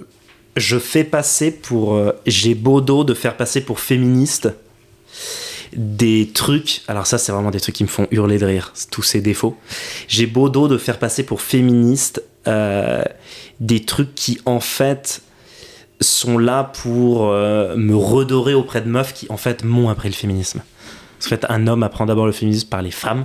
Voilà, c'est tout. Il n'y a pas de. C'est une évidence, Ouais, puisque c'est pas lui qui subit l'impression. ouais. Euh, et du coup, euh, moi j'ai une petite tendance à aller euh, lire des trucs, écouter des machins, et après faire la leçon. Ouais. Au meuf avec qui je suis, ce qui est chaud, c'est chaud en fait, c'est chaud. C'est voilà. Et bah je suis cette personne. Et je pense qu'à cette époque, ça se traduisait comme ça. Ça se traduisait par j'aime les femmes puissantes, je nania, je new new. Mais en fait, c'est un peu un, il y a un peu un effet de piédestal. Il y a un peu, ah, il y a un peu une envie d'aller de femme puissante en femme puissante pour s'élever il y a, y a pas que ça. Hmm. C'est jamais aussi simple les choses. C'est Oui. plus complexe. Mais Oui. c'est un versant d'une de quelque chose qui est une qualité. Ça me fait aller vers euh, Ouais. ces femmes-là et c'est cool. J'aime ça. C'est bien. Ça me ça me nourrit et, et je, et je, je nourris aussi l'autre personne et je vis des trucs intenses. Mais l'autre face, un peu naze de ça, c'est il y a toujours une face naze. Oui, tu puis c'est aussi le modèle ça. avec lequel t'as grandi, c'est que t'avais peut-être une mère plus virile que ton père, Euh, oui, complètement, Oui. tu vois. oui, oui, c'est vrai. Alors que, alors que moi, finalement, Plus- euh, C'est même pas plus viril. Parce qu'en fait, euh, même la virilité n'a rien à voir là-dedans. C'est plus qui drive. Ouais. Elle drive. Ouais. C'est elle qui drive. Ouais. C'est j'ai- mais ton père, je me souviens, il écrivait des poèmes, Oui, oui, quelque voilà, chose de vachement un- plus à fleur, des faibles, quoi, de trucs à fleurs. Ouais, enfin, il était très euh, précieux, Voilà. euh, tu elle, vois. elle drive. Ah oui, oui, ta mère, c'était pas. Et maintenant, c'est marrant, mon père, il, il est dans, dans un couple où, pas- en tout cas, c'est l'illusion que ça me donne, où maintenant, il, c'est plus équilibré. Ah. Il- donc, il drive un peu plus que ce qu'il faisait dans le passé. Ah, ouais, ouais, Je pense ouais. qu'il a eu besoin de ça pour, euh, pour rebondir. Balancer patient. Oui, alors que moi, finalement, j'étais dans, quand même dans une caricature de, tu vois, où, euh, entre guillemets, de, de mes parents, le masculin et le féminin étaient assez incarnés. Ah euh, oui. Enfin, tu vois. Ouais. Pour moi, il y avait quand même deux masculins forts et Ouais. la- leur séparation leur a permis d'affirmer ça à fond, quoi. Hmm. Enfin, attention, quand on dit, attention, je Oui, précise juste que quand on dit masculin féminin, euh, c'est des, c'est des, comment dire, c'est des qualités euh, Ouais. qu'on rapporte, voilà. Pour, mais Mais c'est vrai que la façon d'annuler ça, est-ce que C'est- on je- est né en 89, hein. il n'y a pas de, voilà. Non, mais t'inquiète, ça va. Je veux dire, Voilà. les auditeurs, je veux dire, Ouais. le nombre de bourres de conneries que je peux balancer sur ces trucs de genre. Mais euh, c'est- c'est c'est vrai que. Trigger warning, je vais parler d'urine dans deux secondes. Euh, tu sais que, attends, en fait, je pense que nous, le moyen de désamorcer ça quand on était ensemble, c'était aussi de tout simplement redevenir bébé. Et c'est ça que j'ai eu l'impression d'écrire dans le livre. Bah, c'est que en prenant des voix, tu sais, quand je dis Ah oui, dans le bouquin. Et ça, tout ça, c'est vrai. Quand je dis qu'on allait aux toilettes ensemble, qu'on faisait pipi caca l'un devant l'autre. Euh, Enfin, tu vois, je veux dire qu'il y avait plus aucune. Mais parce que c'est pas comme dans un couple, c'est comme des frères siamois, quoi. C'est comme Ah des ouais, siamois. on était, Et euh, puis, ouais. on parlait comme des bébés tout le temps. Et c'est vrai que c'était dur d'arrêter. Et même quand je te vois, à chaque fois, j'ai envie de te parler en bébé, tu vois, même euh, dix ans après, quoi. Mais c'est vrai que ça arrive vite. Tu sais que même je l'ai mis dans mon spectacle à un moment. Ouais. Je parle bébé euh, parce que je, dé- je décris Oui. l'amour, tu vois, et Ouais, c'est vrai. Après, c'est pas nous qui l'avons inventé dans Belle du Seigneur, Non. le langage bébé, c'est Tout le monde se parle euh, en Oui, bébé. mais sauf que si tu parles plus que en bébé, C'est ouais, c'est Eh bah, c'est qu'il faut aller voir, une- faut faire une thérapie. mais quand même, quand même, on baisait. Mais, mais on baisait. mais- Waouh, hyper. Ouais, c'était chelou. En fait, notre relation. Déjà, je pense que maintenant, on parle de. Wow. Tu vois, on parle de tout ça, de domination, de soumission, mais c'est vraiment parce qu'il y a eu MeToo et que c'est notre génération. Parce qu'on Ouais. on repasse tout ça. Ouais, bien sûr. Mais nous, la manière dont on avait à le vivre sur le moment, c'était euh, se parler en mode bébé, être fusionnel, c'est-à-dire passer. Il y avait pas. Enfin, on était littéralement indescotchables. Mhm. Donc, Ouais. passer chaque seconde collés l'un à l'autre, avoir les mêmes pyjamas. Mhm. euh, être assortis, Ouais. euh, passer et même après on a eu du mal quand on était amis, on se voyait tout le temps, tout le temps, tout le Mhm. temps.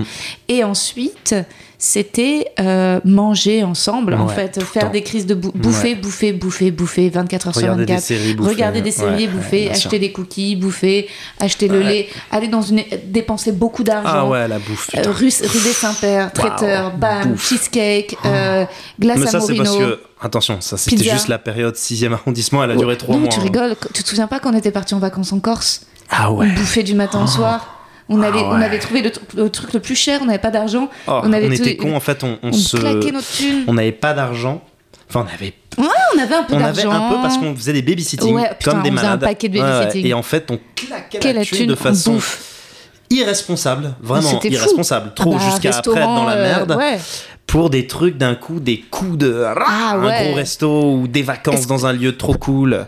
Comme des cons, quoi, vraiment. Ouais, mais c'est beau parce que c'est Comme aussi. des cons. Finalement, c'est un truc hyper intime. Et moi, j'ai eu des gros rare. problèmes d'argent hein, suite Ouais. à ces époques. Ah ouais, bah des ouais. problèmes d'argent, pas de dette, mais de, de j'ai plus rien en fait. euh, Bah oui, mais je pense alors que, que, j'aurais oui. pu amasser, me faire un petit truc, être, être un peu mieux, me prendre un appart. Oui. Non, été, on, on était, on dépensait comme des gens, euh, comme des dingues. euh, Mais est-ce que tu, est-ce que après les crises de boulimie que tu faisais devant moi, est-ce que tu les faisais après avec d'autres partenaires euh, ou est-ce que t'étais sur des meufs plus raisonnables qui te non, disaient j'ai, la eu, ça non, suffit. ou seul, ou je me Ouais, cache. ouais, seul, euh, ouais. seul, ouais, je me cache. Mais moi, les- les- la façon dont j'ai bouffé, souvent c'est un truc que j'ai pu faire seul, mais c'est assez rare et propre à notre relation qu'on se soit autant ouvert. C'est vrai que là, la euh, démesure open. publique.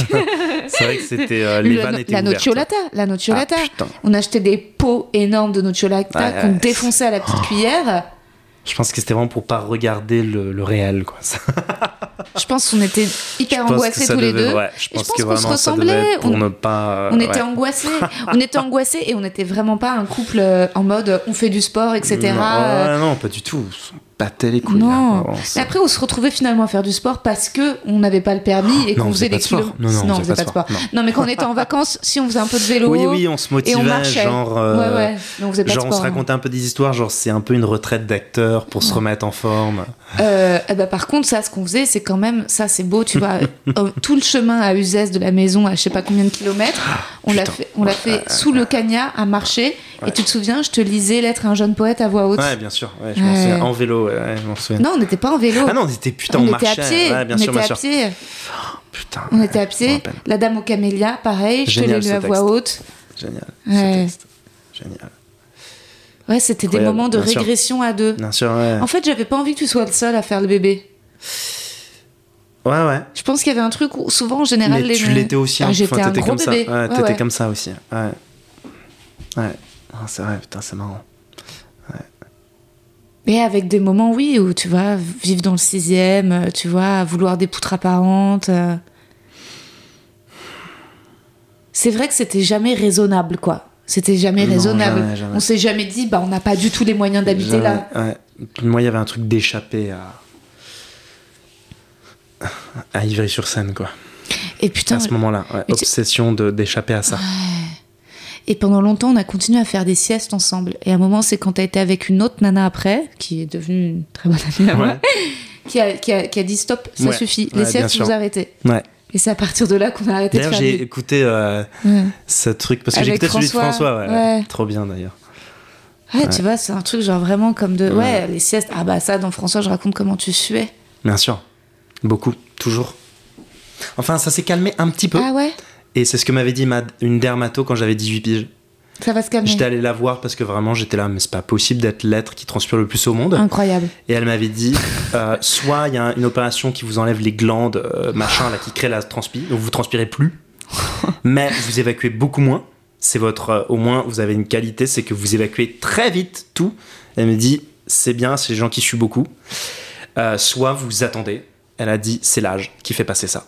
Et j'étais là, oh putain, mais non, sérieux meuf. Et en fait, bah, Si.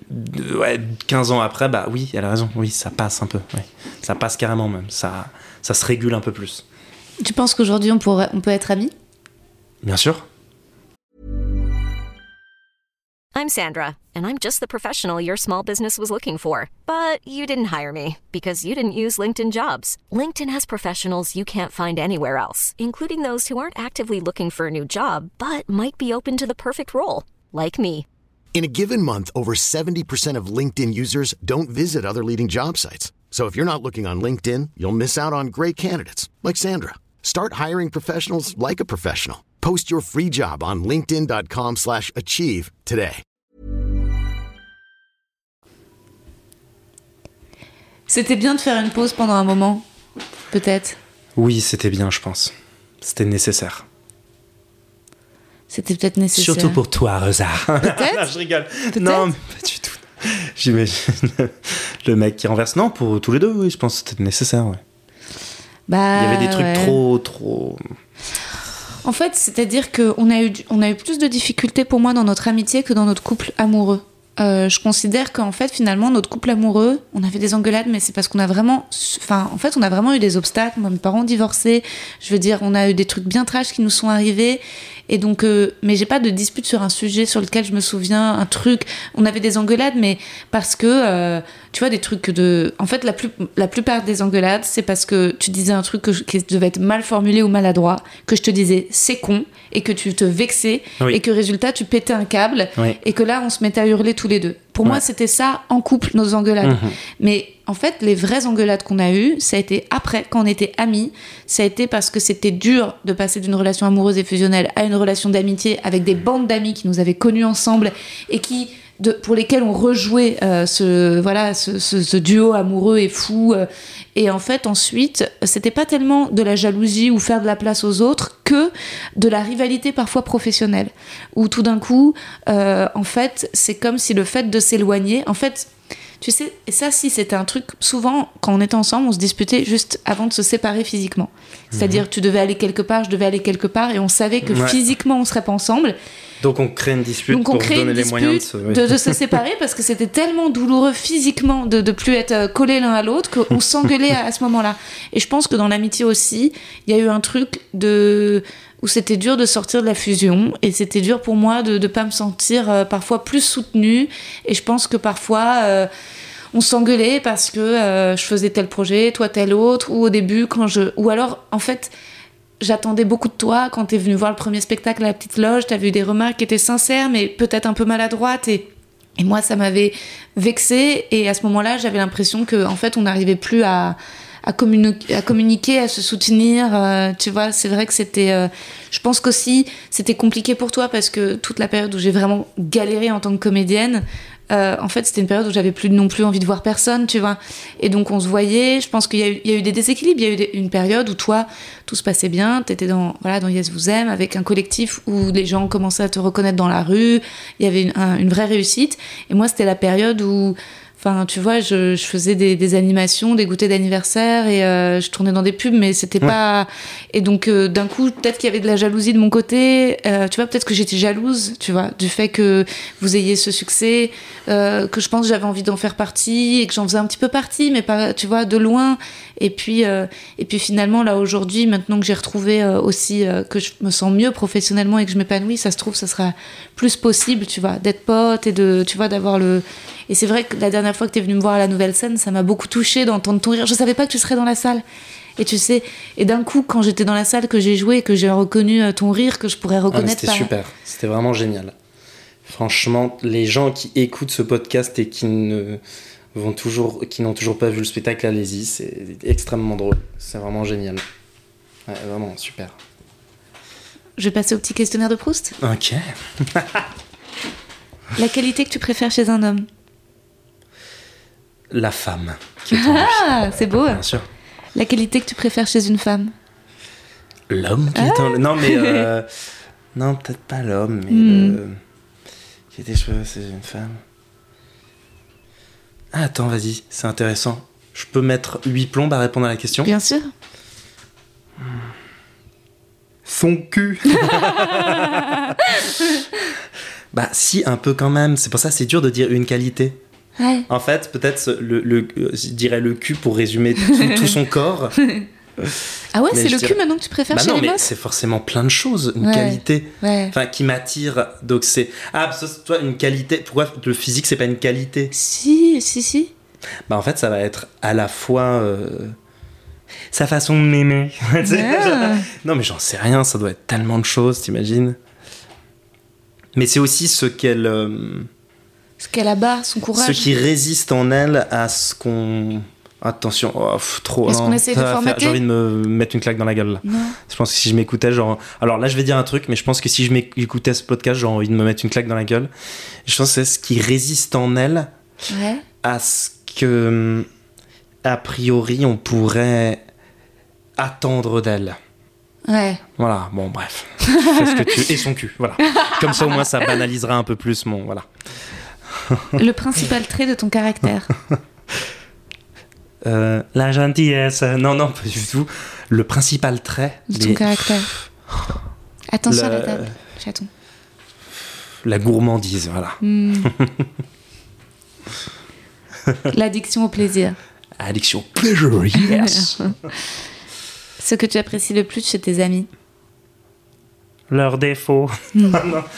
Je sais pas. euh, leur autisme, je dirais. Leur, mais c'est ce qui, ce qui a un envers relou, donc avec tous leurs défauts. Mais c'est ce qui fait que je. C'est des gens un peu. euh, enfermés dans leur univers. tu, vois Ouais. Voilà, je, je connais pas l'autisme, donc je- s'il y a des gens autistes qui écoutent, il n'y a pas de. Voilà. J'ai dit ce mot par. euh. Ah, je fais voulais pas. préciser. Tu n'es pas psychophobe, c'est ça, ça le Psychophobe, non, ouais. Ton principal défaut? Oh là là. Beaucoup. Énormément. Euh, énormément de défauts. euh, peur, peur des responsabilités. euh, peur, de, peur de tellement de choses. Peur de dire la vérité? Non, pas peur de dire la vérité. euh, principal défaut. Pff, tellement de défauts. Peur de faire du mal? Tellement. Tu sais, je, je réfléchissais à, à ça, c'est marrant, hier, j'arrive pas à me coucher. Je sais, mais parfois, je fais la liste de mes vrais défauts. Je trouve que personne ne balance vraiment ses vrais défauts. Ouais, c'est Tu vrai. sais, c'est vrai. Ouais. Pas les trucs genre, j'accepte trop de choses et après, je me rends compte que non, ça veut dire que t'es travailleur, voilà, oui, tout va bien. voilà, l'exigence c'est Tu vois, défaut. non, non, non, non, non, vraiment les vrais. Ceux qui, t'as beau les flipper dans tous les sens. T'es pas très Tu susceptible. vois, par hein. exemple, euh, euh, quoi? T'es pas très susceptible. Tu te vexes pas tant que ça, je trouve. T'es quand même. Non, non, je suis pas. Non, non, hein. j'ai bien, ouais. Mais par contre, je, je fais tout pour. Je suis vraiment un chien qui, qui montre. Je suis très. euh, en deux secondes, on peut me soumettre en parce que je, je, je veux plaire ou des trucs comme ça. Je suis, par exemple, je suis très. euh, on dit merde. Manipulable Ouais, très manipulable. Très manipulable, très influençable, très suiveur. Je suis très suiveur. Il n'y a aucune gloire à dire que t'es suiveur. Alors pour le coup, bien ouais, dosé, ouais. le- oui. Ah là, vas-y, il y en a. un. Là, je suis très suiveur. Je suis un suiveur, je me planque. D'ailleurs, le fait de suivre. On peut te, on peut Ah te corrompre. Corruptible. Ah ouais, ouais, que pas corruptible. Tout, tout, tout qui va avec, quoi. Vraiment, je suis euh, un Français en 40. Enfin, tu vois. Non, non, non. mais je suis- ça, c'était encore un autre truc ouais. sur lequel on travaillait quand on était en couple. Ouais, Une fois, je t'avais demandé de me défendre. Ouais, très compliqué. Très Ouais. compliqué. Mais tu sais, et quand, quand je le fais, je le fais dans des moments euh, euh, de... qui servent à rien. Hmm. Donc, je me prends un coup de poing dans le métro Oui. par un mec, parce que tu vois ce que dire, ce genre de truc, ouais. Voilà, donc, euh, ouais, ouais, non, très, très compliqué. Donc, beaucoup de défauts, énormément de défauts.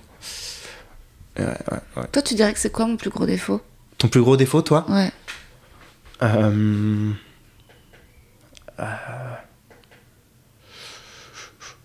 Trop dur, intransigeante. Non, bah non, parce que ça, ça- C'est pas vraiment tu le flippes Ouais. et c'est un, c'est que t'es cool, t'es ouais. exigeante. Non, non. Tu vois, c'est c'est compliqué les vrais défauts. Je pense qu'en fait, euh, parfois, je pars trop loin, quoi. Déjà, je suis paranoïaque. Ouais, paranoïaque. Ok, Ouais. ouais, ça c'est vrai. Ouais. T'es paranoïaque. Ouais. Ça, il y a pas de. C'est pas, de- bien. C'est un vrai défaut. C'est un vrai défaut. Ça, c'est vrai. Voilà. Mais c'est Oui. bien, tu travailles sur ta. Tu le sais. Voilà. Le fait que tu le sortes, au moins, bon, bah voilà, ça. mais- C'est ce qui sauve un peu le truc quand même. C'est que tu t'en sais es que tous conscient. les juifs sont paranoïaques. C'est vraiment, euh, je veux dire, c'est pas, pas une excuse. hein. Ouais, mais, mais- euh, et je veux dire, à juste titre, t'imagines si on avait peut-être été un tout petit peu plus parano?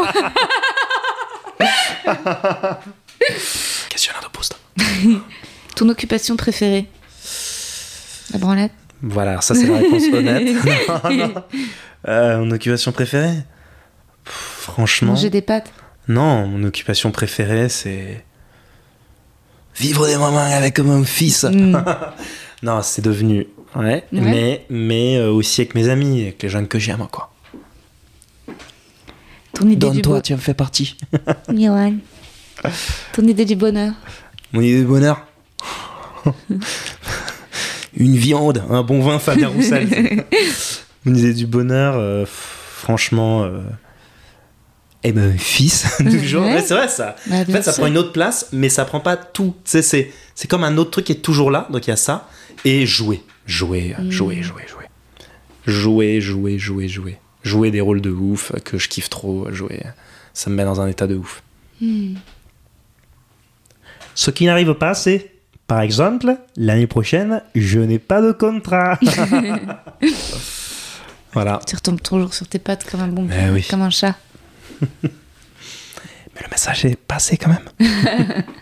Quel serait ton plus grand malheur? Euh, de plus faire ce métier? Non, non, je... Mon plus grand malheur?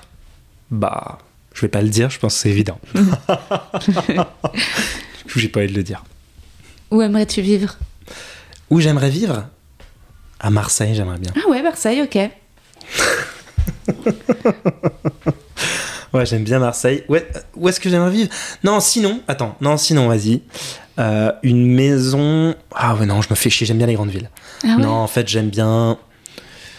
Euh, Non, en fait, j'aime bien là où je suis.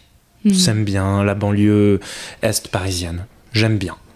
Euh, pas trop une, pas trop bruyante, un peu excentrée. Non, j'aime bien. En fait, je suis bien là où je suis. Moi, parfois, j'ai envie de retourner dans Paris. J'ai envie de vivre Ah dans non. le. Ah ouais Oh, l'angoisse. J'ai envie de vivre dans le 12e, à côté de la coulée verte, à côté de Grande Contrôle. Ah ouais, non, l'angoisse. Ah, Hmm. l'angoisse, maintenant, ça m'angoisserait, moi.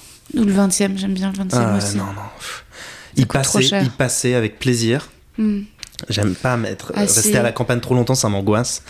Mais par contre, être dans Moi, la parfois, ville. j'en ai marre de bagnoler. Mais par contre, je croise trop, trop de gens que je connais à Paris, mais j'aimerais bien Hmm. vivre à côté du marché d'Aligre, euh, tu vois. J'en ai marre de la porte de. J'en ai marre parfois de Gallieni, du Périph, de la 3. euh. Ah, mais Romainville. Non, mais c'est très. Non, mais c'est une terrasse, c'est trop bien là où je suis, tu vois. Et je suis juste. Je suis à Paris en 20 minutes, je suis à Opéra Hmm. en 20 minutes, mais. euh, je me dis, si là je gagnais beaucoup de sous, j'hésiterais entre euh, m'acheter un petit pied à terre à Paris, dans le 12e ou dans le 20e. Euh, enfin, Ça rapporte les ça. Si jamais un jour je gagnais de l'argent.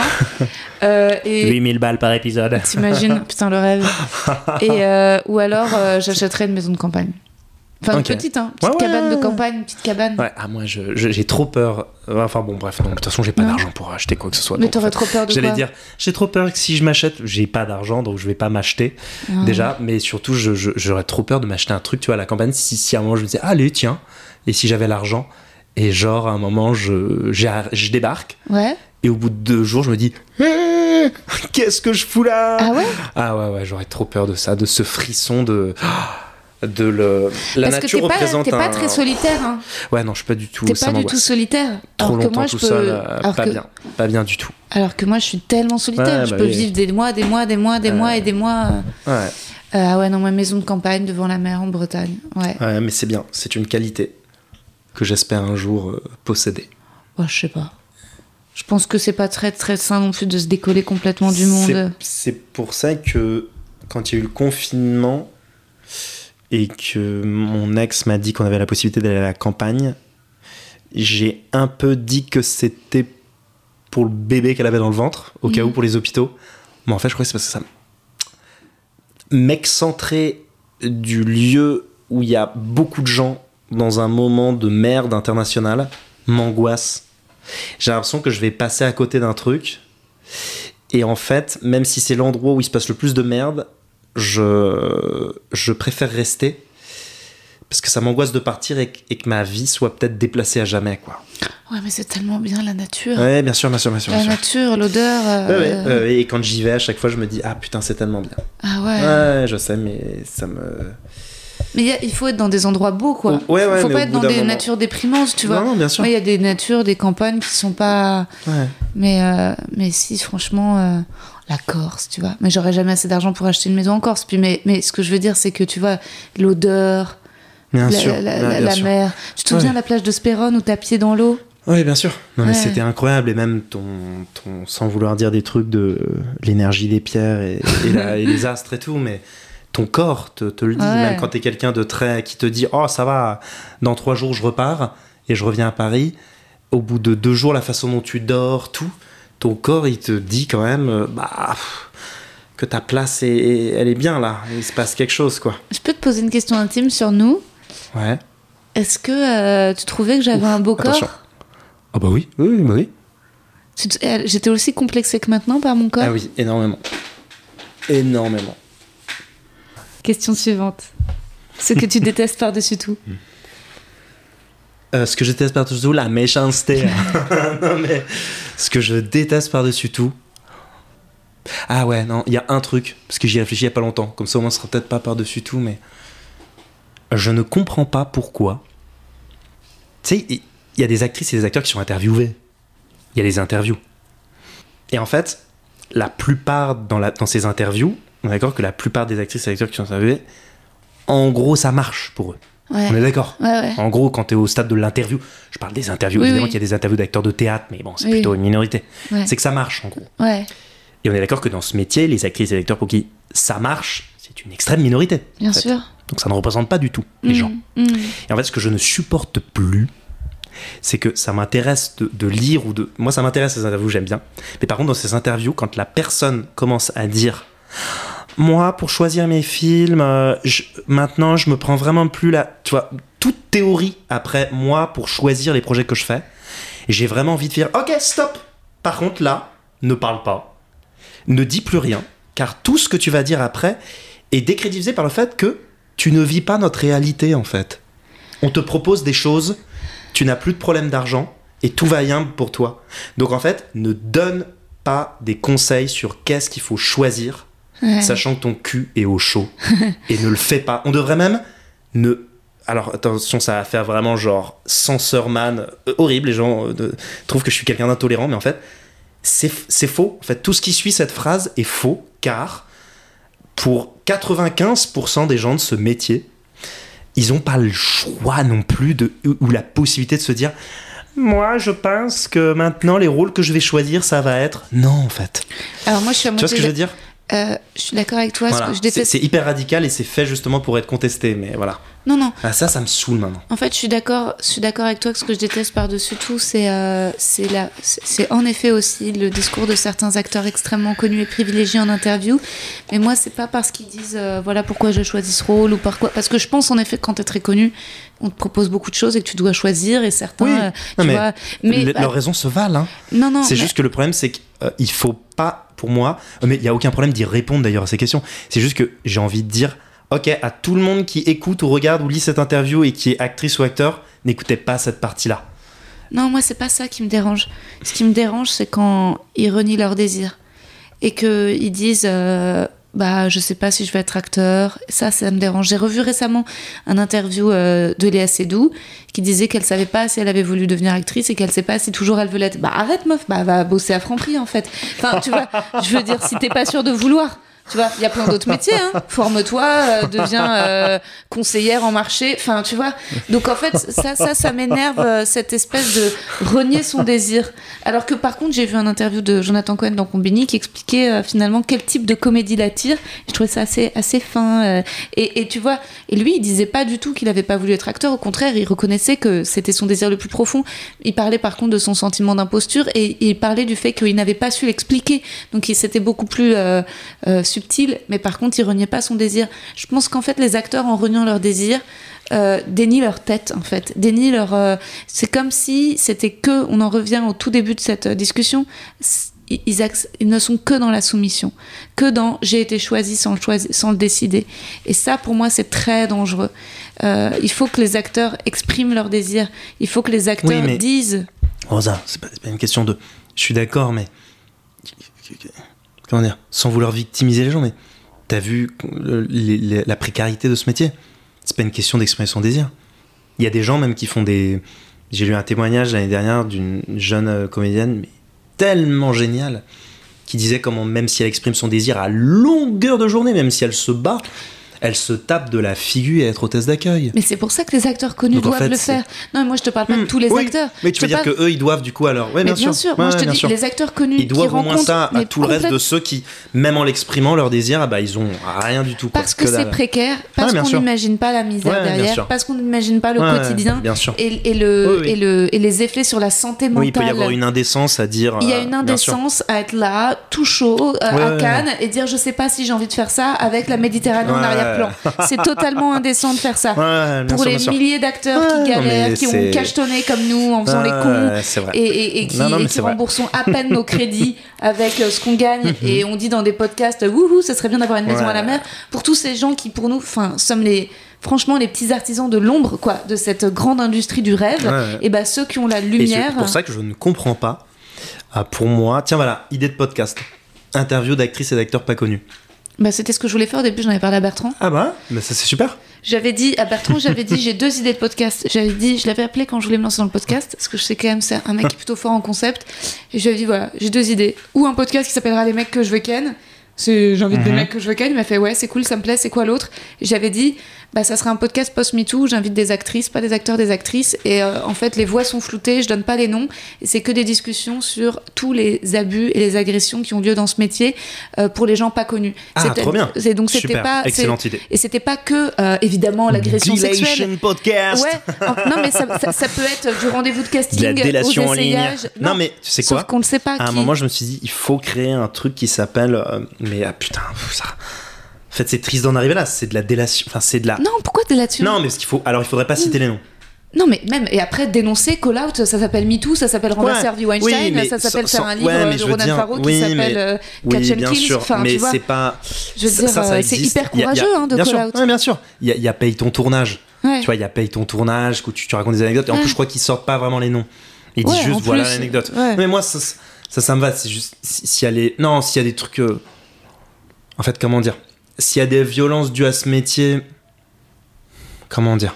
Moi, ça me dérange pas de dénoncer. Ce qui me Oui, dérangeait, euh. c'était l'idée que les personnes se mettent en danger par leur voix. Ce que je voulais pas, c'est qu'il y ait des comédiennes qui disent leur nom et qu'ensuite elles Ouais, aient bien à sûr. subir les conséquences juste Bien en sûr. venant dans mon Bien podcast. sûr. Donc, et je voulais Comme aussi ça, tu masques les voix, genre tu les transformes. masquer les tout. voix, transformer un peu les voix et pas dire Ouais, les ouais. noms. Et, euh, Non, mais à la base, moi, c'était vraiment un truc positif, quoi. En tout cas, de- Bertrand m'a dit c'est mort. Il m'a dit fais pas la deuxième idée, c'est anxiogène, ça marchera pas. Fais les mecs que je veux ken. Bah, ça, oui, enfin, c'est pas un. En fait, ça a une utilité, un Ouais. podcast comme ça, bien sûr, évidemment. Mais oui, c'est de fait un peu anxiogène parce que, bah. C'est pas. C'est quand même positif là, ce que tu fais. oui, après j'ai reçu plein d'acteurs et d'actrices et qui parlent en Oui, fait, tu vois, de toute façon, de Tu ce que as- tu c'est. euh. Mais moi, c'était plus dans ce, ce délire-là de faire une Est-ce que t'as quoi. déjà subi du harcèlement, toi?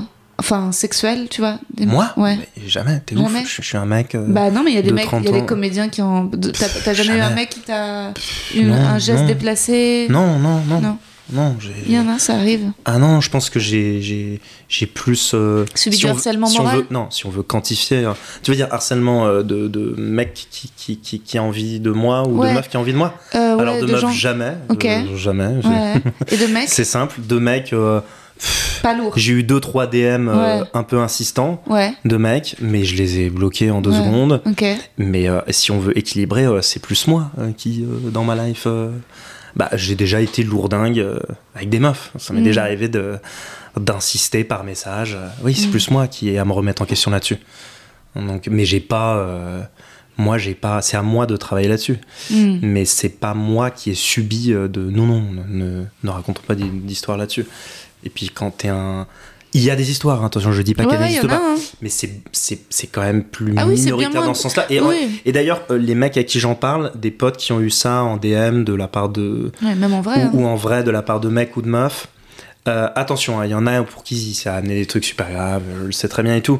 Mais il y a une vraie facilité à, à genre à en rire ou à faire. ou à keblo la personne, en fait, à, à tège. Ouais. Parce qu'en fait, ça nous arrive tellement peu, on se sent tellement pas du tout menacé par ça. Hmm.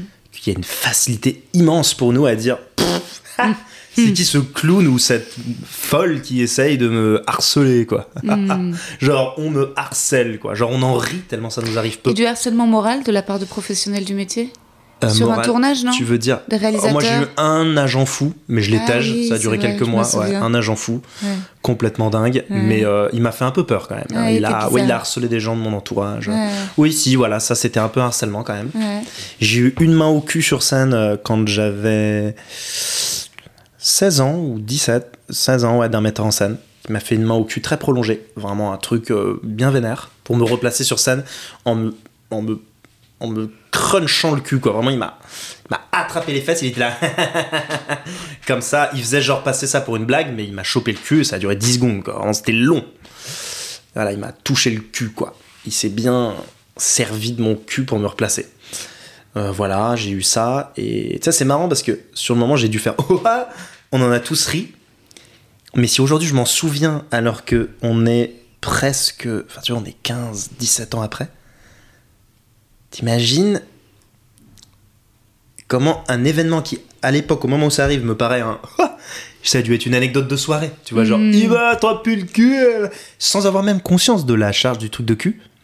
Mais t'imagines les traces que ça laisse dans ta life quand quelqu'un touche ton corps de façon prolongée alors que t'en avais pas envie. Bah, bien sûr. Et c'était, ça a duré 5 secondes et sur le coup vraiment j'ai dû rigoler. Enfin j'ai vraiment dû euh, et être là genre oh il est con d'avoir fait ça pour me replacer sur scène. Hmm. Non non, en fait si je m'en souviens si bien, mais je me souviens même de, de l'ambiance, tout. Je me souviens de ma place sur scène où c'était précisément, peut-être même je peux retrouver l'heure, enfin tu vois. C'est qu'en fait ça te, oh, ça envoie une, tu sais c'est comme une note vocale ou un truc sur un montage quand tu mets une petite, euh, sais un petit signet, un petit repère pour savoir où t'en es dans ton montage là, tac. Mm. En fait ça te fait un petit hop et c'est très clair, ça reste, tu sais ça reste longtemps quoi Ah, c'est de la domination. Ah ouais, c'est ça, en fait. Mais c'est c'est c'est rien. Enfin, voilà. C'est très petit. J'ai pas eu de. Non, j'ai pas. On m'a pas harcelé sur le long terme. Voilà. Mais tu sais que, en fait, j'ai réfléchi, mais même ce prof qui était dans la masculinité toxique, ce prof de théâtre, quand il a demandé à l'une des comédiennes de la classe de montrer ses seins, et qu'ensuite moi il m'a demandé de montrer les seins dans, ma- dans la scène, il m'a pas, il a pas utilisé le consentement, hein, Ah bah non, bah, non mais à l'époque, tu vois? même, aujourd'hui, il y a encore des. Mais c'est juste que. Non, non, oui, il y a pas de. ouais. Ouais, ouais. Non, c'est pas. Ça n'entre pas dans l'équation. Un don, un talent que tu aimerais avoir? Ah, j'adorerais quand même savoir chanter. Ça tu me chantes bien, non Non, je chante Ah non comme une balle. Ah ouais Non, non, ça me ferait chier. J'aime- je t'ai jamais entendu chanter. J'aimerais bien chanter et jouer d'un tu instrument. danses, tu danses, mais tu chantes pas. Moi, c'était Ouais. souvent moi qui chantais pour toi comme un oiseau. Très aigu. C'est vrai. Comment aimerais-tu mourir?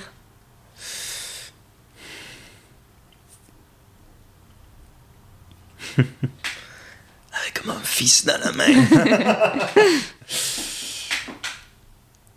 en, sa- en sachant que euh, mon- ma progéniture est heureuse. Voilà, c'est tout. Salut, c'est un tout pour moi. Est-ce que tu as une, euh, une devise favorite Genre un mantra, un truc que tu te répètes ou que tu as entendu, que tu trouves juste, une citation euh? Deviens plus féministe que les femmes. Énorme. Euh, un mantra, euh, pff, aucun. euh. Bouffe, bouffe, tant que tu peux encore. Non, je sais pas du tout. Oh, J'en ai pas du tout. C'est quoi les poésies qu'on lisait lisais- C'est Neruda? Neruda, ouais. C'est génial, Neruda. euh, hum, René Char, c'est génial. Lettre, un jeune poète, Rilke. Ouais, alors après ça c'est des lettres, mais ouais, c'est Mais génial. il a écrit des poèmes, Rilke. Ouais, qui ouais, sont bien sûr. Il a écrit les élégies de, de Duino, c'est génial. Et Georg. Trakl, tu te rappelles De Georg Trakl, ouais, je me Ah souviens. ouais, bien sûr, génial, Georg Ouais, je me souviens de Schwab, Schwab, ouais. Werner Schwab. Ouais, Schwab. Yeats aussi, c'est génial, Yeats. Yeats. Yeats, Putain, ouais. j'avais. Tu te souviens de la ravissante ronde quand même On Ouais, a fait sûr. ça. Bien sûr, génial. On avait quand même construit une bite en or. Hein. Ouais, ouais, ouais, c'était trop Enfin, bien. avec en or, avec du, des- du doré quoi. A big oiled cock. C'est vrai que moi maintenant les gens me reprochent Ah ouais, dis donc, tu parles de cul, c'est trash. Les gens savent pas qu'à 20 ans, avec mon copain de l'époque, on a monté une pièce qui parlait que de sexe et qu'on a construit une bite en or géante. Non, mais c'est pas que c'est trash, c'est que c'est que les gens ils se disent putain c'est hyper intime. Tout le monde n'est pas capable de faire ça. Ouais, et trash aussi. Il y a des gens qui trouvent ça vulgaire. Il y a j'ai une nouvelle blague. Je sais pas comment, je sais pas quelle chute trouver. Tu sais, je raconte euh, que tu sais que, que parfois ça c'était déjà je sais quand tu fais l'amour parfois t'as envie de faire pipi mais c'est normal parce qu'en fait la vessie elle est pas loin du Mm. vagin du clitoris Mm. et tout et puis parfois tu, tu fais l'amour puis tu, tu fais une pause tu vas aux toilettes et là t'essayes de pisser et en fait il y a rien qui coule parce que ton sexe il veut pas switcher de mode. Tu vois il est en mode Ah euh, ouais, ouais, ouais, pardon non mais genre qu'est-ce qui se passe? Genre, on fait l'amour ou et donc en fait t'essayes de dire à ton sexe non non c'est bon vous allez tu peux faire pipi. Et tu pousses tu pousses quand t'es une meuf et il y a, y a deux gouttes brûlantes tu Ah sais ouais, qui oh, sortent et, et résultat Ah tu, ouais. tu, tu le justifies en général parce que ça fait une heure que t'es aux toilettes et donc tu dis à l'autre euh, je fais pas caca. Tu vois euh, j'aurais fait couler l'eau tu vois oui, d'accord, euh, fermer ok. les cheveux écolo donc, ouais, donc ça c'est la blague et ensuite tu remontes ta culotte après avoir fait ça et là en général tu mets un, un doigt deux doigts sur ta chatte puis tu renifles et tu Oh. dis tu, tu essayes de checker l'odeur Voilà, Yes. c'est ça que j'essaye de raconter sur scène c'est qu'avant de retourner dans la chambre tu checkes l'odeur de ta chatte et que moi en général je suis en mode oh ça va et, Ok. tu sais, et que t'es contente j'ai envie de faire un T'es sketch contente de dire ah ça va je sens bon quoi. J'aime bien ma chatte, j'aime bien l'odeur de la chatte, c'est pas qu'elle sent bon. Et en fait, ce que tu sais, et tu te dis, c'est une petite mousse au sexe. Tu vois, je veux dire, il y a un truc de sexe, mais pas salé. Enfin, Oui, oui. Vraiment euh, Non, non, ouvert, tu c'est, sais, euh, ça respire. C'est Fruit des bois quoi. Ouais, euh, euh, légèrement acidulé, mais, Ouais. euh, mais léger, quoi. Ouais c'est léger ouais. Fruit des bois. fruit Une des petite bois. fraise sauvage. euh. Mm, jus d'orange le Ah. matin. tu- Et ensuite, sauf que tu réalises que finalement tout ton, tout ton visage bah, sent la chatte parce que t'as t'as pas arrêté de te toucher le nez avec. Et résultat, tu mets de l'eau sur ta tête. Tu mets de l'eau pour que le mec, euh, eh ben, il, il sente pas l'odeur. Et Bien tu sûr. mets de l'eau et en fait, tu, à, à tous les coups, l'eau rentre dans le nez, reste coincée, te pique les yeux et ensuite, tu Bien sais, c'est bloqué. Et en fait, c'est comme quand t'étais à la piscine à 6 ans et que tu savais pas nager et que d'un coup, t'as peur de couler, tu sais. Bien et il n'y a pas de brassard pour la vie. Bien sûr. C'est ça ma chute pour le moment, mais c'est pas du tout drôle. c'est un peu poétique, mais je sais pas c'est quoi, c'est quoi les, c'est quoi les brassards pour la vie? Bon, je sais pas. Des Tu amis. l'as trouvé. Ouais, je vais trouver. Enfin, pour finir, quel est ton état d'esprit actuel? Combatif. Faut que je trouve du taf pour l'année prochaine. Donc là j'essaye de l'être. Merci, Yoann. Je t'aimerai toute ma vie.